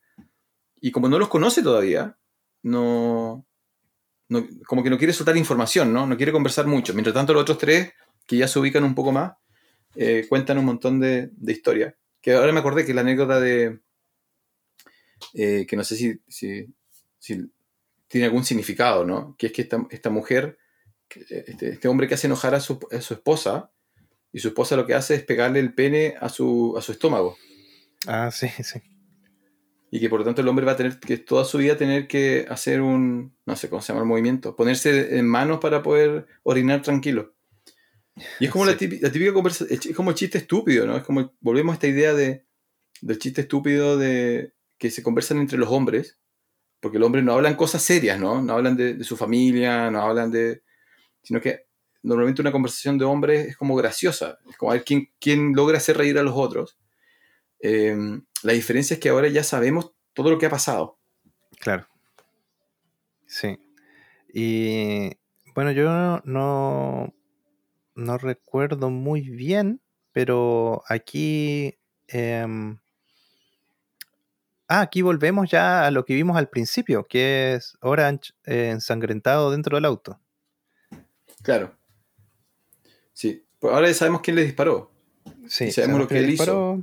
No, ahí Quentin no- ya nos hace empezar a cerrar la película, mostrando... Ahí se acaban los flashbacks, po. Sí, sí, sí. Sí. Y, y bueno, todo esto termina o empieza al final cuando Eddie vuelve al almacén. Volvemos una última vez al almacén y reunimos a todos los que quedan vivos. Pr- Primero llega Eddie, White y Pink y encuentran muerto a, a Blonde. Eh, y activo a Orange. Eh, entonces le preguntan qué pasó. Y Orange le dice eh, que Blonde se volvió loco y que iba a matar al policía. Y, y Eddie le dice, ¿a qué policía? A este policía y le dispara al policía. Y ahí muere, muere eh, el policía. Sí, yo lo Eh, contaría como, ¿a cuál policía? ¿A este? Pa, pa, pa. A, a este, pa, pa, pa. Sí. Eh, y ahí llega Joe. Llega Joe y ahora están todos. Están todos los que están vivos, ¿no? Están todos los vivos, Brown, Blue. eh, nos avisa Joe que está muerto, Orange, Orange está muerto. Están todos los, los que estaban tomando desayuno amistosamente al comienzo. Claro, nos ¿Ya? faltó mencionar que Orange y el policía eh, le- eh, hablan de esto, de que están esperando, que hay policías en todos lados, pero están esperando a que llegue Joe. Claro, es al que quieren atrapar. Así es. Y bueno, llega Joe y eh, se ponen a discutir y Joe declara que hay un traidor y que el traidor es Orange. Sí, pero Eddie, Eddie habla con Orange, ¿cierto? Y le dice, bueno, esto de este policía, y entonces ahí vemos que hay una desconfianza. Acá, acá hablamos de confianza en toda esta parte. Es, es algo, lo conversamos de nuevo en el episodio 6. Eh, nosotros sabemos cosas que los personajes no saben. Entonces, Eddie sospecha de Orange, pero Eddie no tiene eh, mucha razón de ser, ¿no? Es como simplemente el hecho de que Blonde está muerto. Alguien mató a su amigo, fue Orange, entonces automáticamente Eddie tiene problema con Orange. Nosotros so- sabemos que, que Orange es el traidor. Eh, White confía en Orange. Los- por eso tuvimos flashback durante la película donde ellos se, se empiezan a hacer amigos. ¿ya? Nosotros, White nos cae bien, ¿ya? pero lamentablemente nosotros sabemos que White está equivocado y que Orange es el traidor.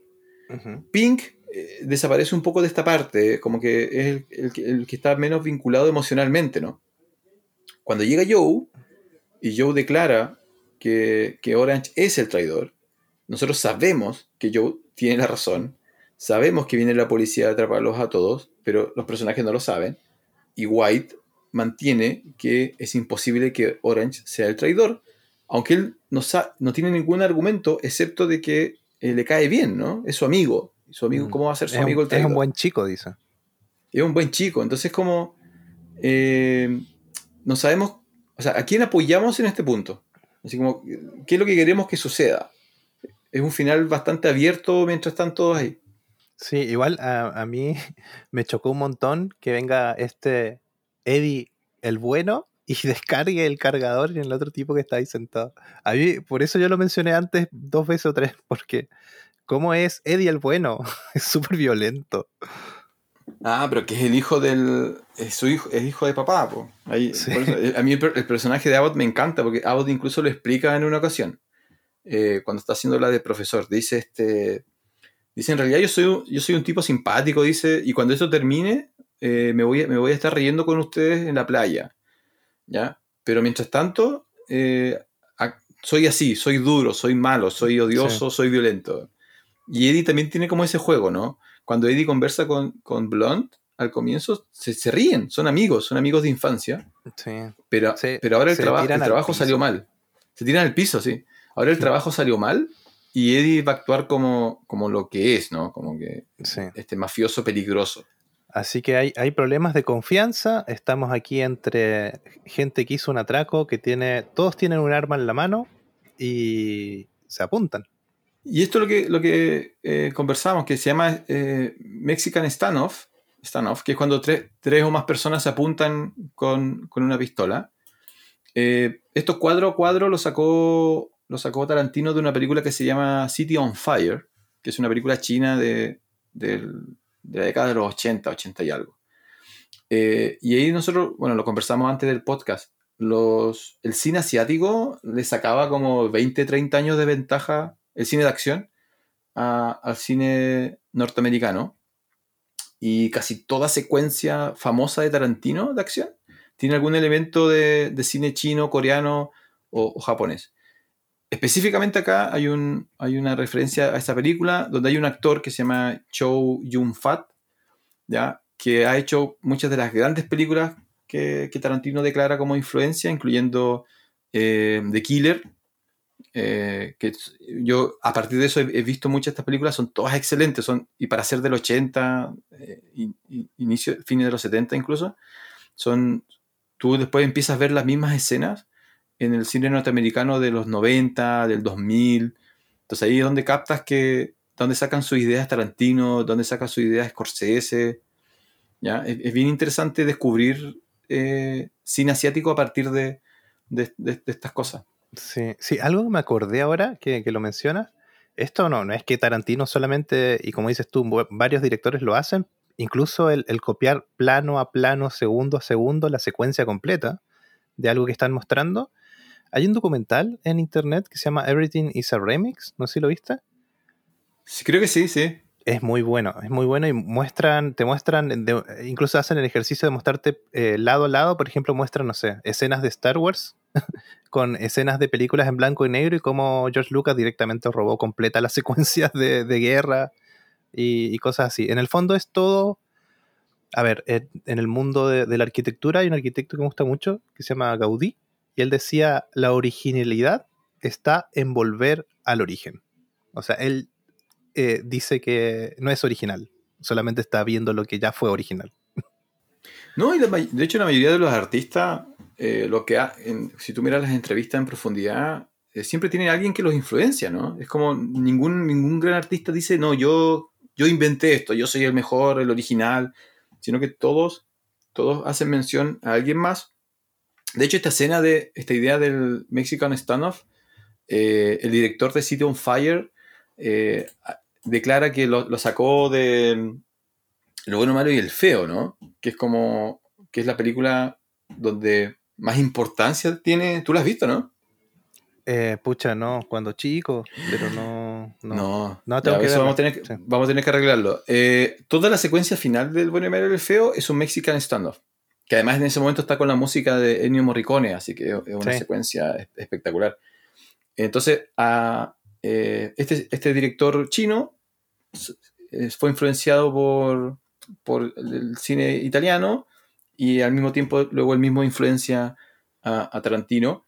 Y solamente para cerrar, para los que no ubican a, a Chow Yun-fat, eh, él se hizo muy famoso en, en Estados Unidos y, en Occidente con la película Crouching Tiger, Hiding Dragon. Él es el protagonista. Eh, y tuvo otros intentos para hacer cine occidental, pero no le fue muy bien en realidad. Es principalmente reconocido por, por sus películas chinas y sus películas asiáticas. ¿De, qué estamos hablando? Ah, ya, entonces, bueno, entonces White le apunta a, Joe, Joe le apunta a Orange, eh, Eddie la apunta a White, Orange está sangrando en el piso y Pink no quiere meterse en el baile.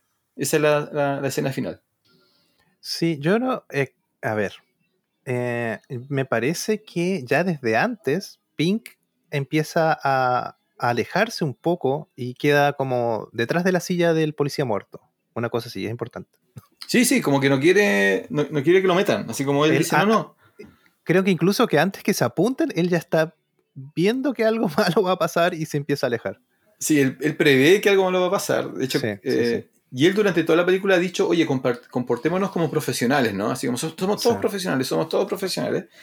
Y claro, la última secuencia es pura emoción, ¿no? Y acá hay un, hay un tema bien que, que Tarantino hace referencia en una entrevista y que tú lo comentaste también, eh, de por qué durante toda la película, desde que bu- vamos a- en el auto, White le dice a, a Orange eh, que todo va a estar bien una vez que llegue Joe. Una vez que Joe llegue, todo va a estar bien. Dice, no te preocupes, no te preocupes, Joe te va a salvar. Entonces, sabemos que para, y como mencionabas tú, para White, Joe era como alguien que admiraba, ¿no? Como una figura semi-paternal. Eh, y al mismo tiempo en el camino, Orange se transforma en una figura como hijo de White. Entonces, Sí. White, White queda, en este momento lo que le pasa a White es que tiene que enfrentarse a su, a su papá para salvar a su hijo. Eso es lo que Sí. está viviendo White en este momento. Eh, aquí están todos apuntándose, no me acuerdo si es en esta parte o antes, pero parece que es aquí, eh, que nosotros ya lo sabíamos, pero ahora todos saben de que Blonde era la persona de confianza de Eddie y Joe. Sí, eh, eh, todos lo saben porque Eddie lo, de- lo- casi lo grita cuando mata al policía. Porque, porque White le dice, Blonde era un psicópata. Y, y Eddie le dice, ¿me estás diciendo que, este, que el hombre que, que fue a la cárcel por mi padre es un traidor? Dice, es imposible. Que podía haberse salvado solamente de- diciendo un par de nombres, una cosa así. Claro, y entonces ahí, ahí tenemos el otro elemento que es eh, Eddie y Joe nunca ven en lo que se transformó Blonde. Entonces, en el fondo, eh, la, la disposición que tienen ellos a matar a Orange, e incluso a matar a White, ¿no? Tiene que ver con esta idea de la persona que nosotros queríamos, con la cual hay una vinculación emocional, está muerta. ¿Ya? Y él significaba algo para nosotros, Orange no significa nada para nosotros. Y bueno, y se resuelve este, eh, ¿cómo decirlo? Esta figura trigonométrica de apuntarse con el arma. Se disparan todos, ¿no? Sí. Sí, sin tostador de por medio. Sin tostador de por medio. Y además sin que. eh, con muy buena puntería. Todos, todos reciben balazos. ¿Ya? Que es como anormal, ¿no? Normalmente como que. Eh, aparece la cámara lenta y empiezan a correr y se ven las cosas saltar por los aires. Ah, eh, Ahora fue súper eficiente, así como que los tres se dispararon, los tres cayeron al suelo. Sí, y eh, en esta parte, eh, Orange, en sus últimos minutos, confiesa a White, ¿o ¿no? White queda vivo y se arrastra a Orange, ¿ya? Mientras- y mientras se está arrastrando a Orange para un poco abrazarlo, eh, Pink, que no tuvo nada que ver con el baile, él estaba es- es- básicamente escondido, eh, escapa, agarra las cosas y, corre hacia la puerta. Eh, de hecho, no vemos a, hacer esto a Pink, a Pink, lo escuchamos, escuchamos que agarra sus cosas y se va. White se queda con, con Orange y Orange le, declara, o sea, se, se- se- se presenta a White como lo que era, ¿no? Soy, soy el policía. ¿Ya? Y que Porque lo White-. Claro, porque White en el fondo le dice, "Vi- la policía viene en camino o va a llegar y nos vamos a ir a la cárcel. Y como que White le está pidiendo disculpas, ¿no? Así como, perdón por no salvarte. Y Orange le dice, no, no, si llega la policía, yo me salvo, porque soy policía, eh, lo lamento, te tuve que engañar. Y aquí ahí descubrimos que hay una diferencia entre cómo vimos la película tú y yo, ¿no? Tú dejaste de escuchar el, el fondo. Sí, sí. eh, pero de hecho, mira, a mí, primero de nuevo, es Tarantino y es súper cómico cómo aparece Pink. Porque está esta escena de donde él, eh, White se, se- se arrastra y como debajo de una rampa, así como una cucaracha, aparece Pink. Ahí en el fondo, chiquitito. Y, se- y sale. Y toma, alcanzamos a ver que toma el maletín y sale. y sale. Pero tú decías que si tú tuvieras que contar el final, Pink se salva. Eh, Según yo, sí, se va. O sea, alcanza a salvarse. Bueno, para las personas que vean la película, o, dejamos este como segundo reto del, del capítulo, vean la película, si, la- si ya la volvieron a ver, eh, mándenle una remirada, pero con, con sonido ambiental y bastante alto, porque eh, los que hemos escuchado tantas veces este final, mientras White se arrastra a Orange, nosotros escuchamos que llega la policía, eh, escuchamos las sirenas de la policía y escuchamos unos gritos, escuchamos que alguien le grita a Pink y que Pink grita. No podemos distinguir muy claramente qué le gritan, pero sí sabemos que a Pink lo pilla la policía. Entonces la duda es si Pink se entrega o si Pink eh, muere peleando. Pero Pink no queda libre, Pink no, termina en una playa eh, tomando margaritas, eh, siendo millonario. ¿Ya? Yo, yo creo que sí, se salva. No, no. Yo creo vamos que sí. Lo voy a vamos decir. a, Una Bueno, persona que no deja propinas merece salvarse. claro. Eh, bueno, y, lo, y, y eso también hace, hace- De hecho, le da el tiempo a White de, tener intercambio con Orange, porque la policía no, no ingresa inmediatamente. Nosotros no vemos a la policía ingresar, sí. El- la película termina con enfocados en White y, y Orange. Escuchamos que la policía entra, escuchamos que la policía le grita a White, eh, le dice, déjalo, déjalo, suelta el arma, suelta el arma. Y White, con, sabiendo que Orange es un traidor, con su último esfuerzo, eh, entendemos que le vuela la cabeza, ¿no? Aunque la cámara no lo, no lo muestra. Y que la policía mata a White. Entonces los Reservoir Dogs están todos muertos, básicamente. o no. Porque Pink todavía puede estar vivo según tu No, teoría. Están, están todos muertos, ¿ya? Y es lo que. mm, eh, lo que hace un poco singular a la, a la película de, de Tarantino, ¿no? Que. Bueno, depende de la película del crimen. Después en los 90 el crimen se volvió como. Con, con el estilo de Ocean Eleven. Era más normal como apoyar al criminal, ¿no? Sí.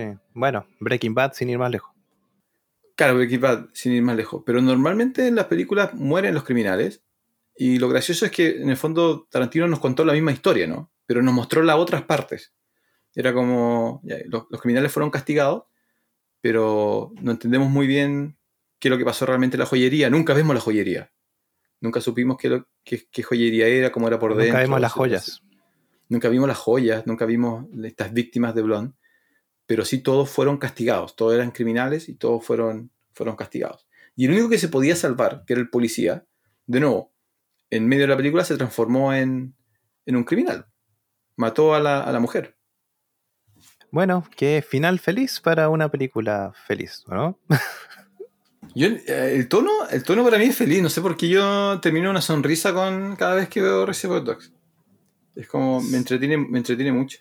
Sí, es que igual está el tema este de que te muestran que son machos y hombres, pero mueren como hombres y machos. O sea, es como que de otra forma podrían haber terminado. Claro, cumplen su, como su destino, ¿no? Sí. Así Pero es. además hacen muy buen trabajo en, en que empaticemos con ellos, ¿no?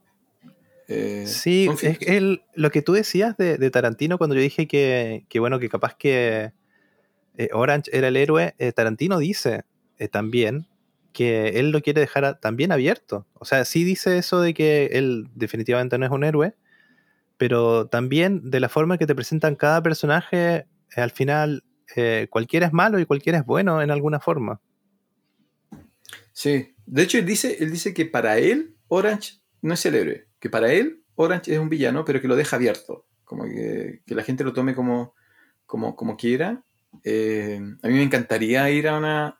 Siempre que invitan a, a Tarantino a, los festivales, él después hace un QA. Eh, así como me encantaría estar después de eso, porque yo asumo que le preguntan todas esas cosas. Así como que las primeras preguntas son ya, ¿qué hay, qué- qué hay en el maletín de, de Pulp Fiction?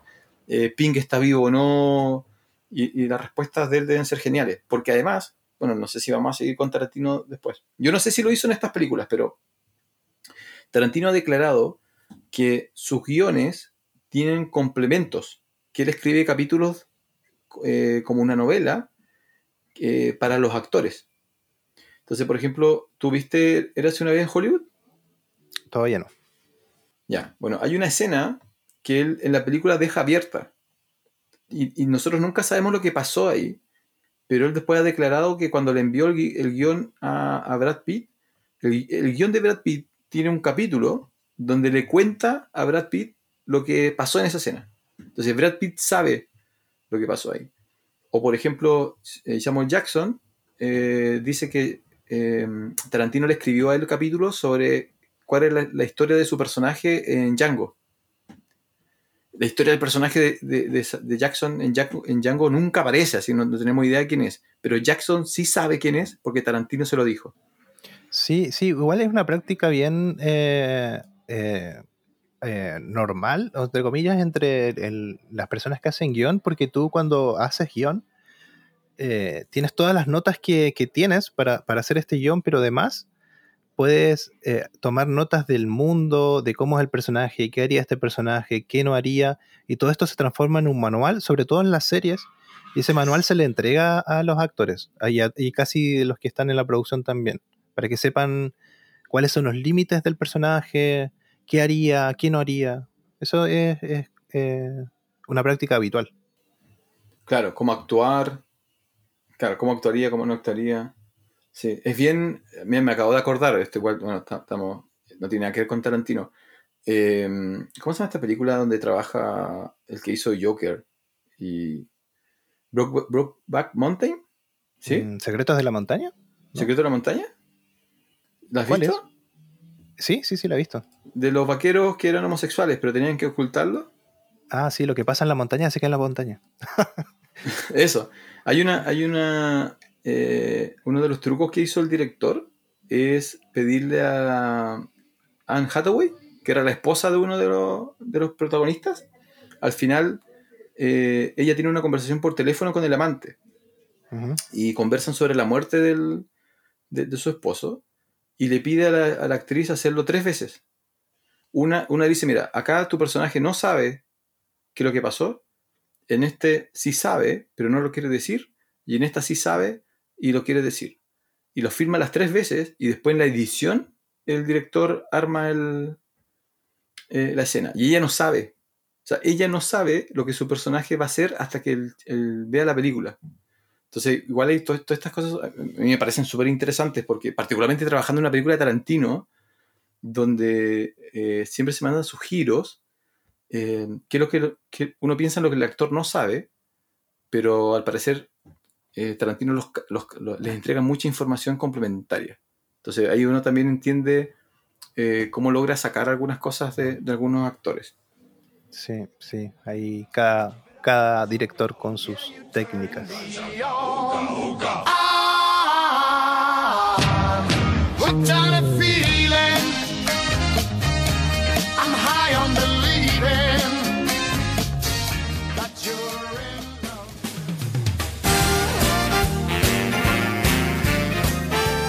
Bueno, aquí terminamos. Empezamos hablando de, perros de la reserva y terminamos hablando de secretos de la montaña. Así somos nosotros aquí. y bueno, quería ya ir cerrando el, capítulo. Eh, agradecerte, don Francisco, por, estar aquí de nuevo. Eh, vamos a ver cómo, vamos a seguir, si seguiremos en, en el universo Tarantino o nos ramificaremos hacia otras áreas. Eh, ¿cómo, ¿cómo, estuvo esta reseña el día de hoy? No, excelente, como siempre, un placer. Así que les pido a todos los que puedan que escriban el correo a, Jonathan, al correo que él va a dar ahora, y exijan que yo esté en todos los capítulos futuros del podcast. ¿ya? Háganlo como un favor. Los espero, espero todos esos correos. Pueden escribir su correo a funcionespecial.podcast.gmail.com diciendo opción 8 Francisco Torres. Sí, espero que vaya mejor que la campaña de, de los fans de Star Wars. Tienen que ser como los fans de, de, Liga de la Justicia. Ahí. De Cindercat. Ese nivel. Sí. Eh, eh, bueno, sí, gracias, gracias Francisco por estar también. Sí, vamos a seguir obviamente eh, revisando más, más, películas y, haciendo otras cosillas también. Ahí vamos a, estar viendo qué, vamos a hacer. Vamos a recordarles que nos puede, se pueden poner en contacto con nosotros siempre por redes sociales, en Facebook, Instagram, con arroba función especial. Tenemos un canal de YouTube eh, también que igual vamos a hacer algo, no sé en qué, no sé en qué línea temporal, pero lo haremos en algún momento. Eh, también como arroba función especial estamos ahí. Eh, y bueno, muchas gracias por, por escuchar. Yo soy Jonathan Barriargel Yo soy Francisco Torres. y esto fue Función Especial. Nos estamos escuchando.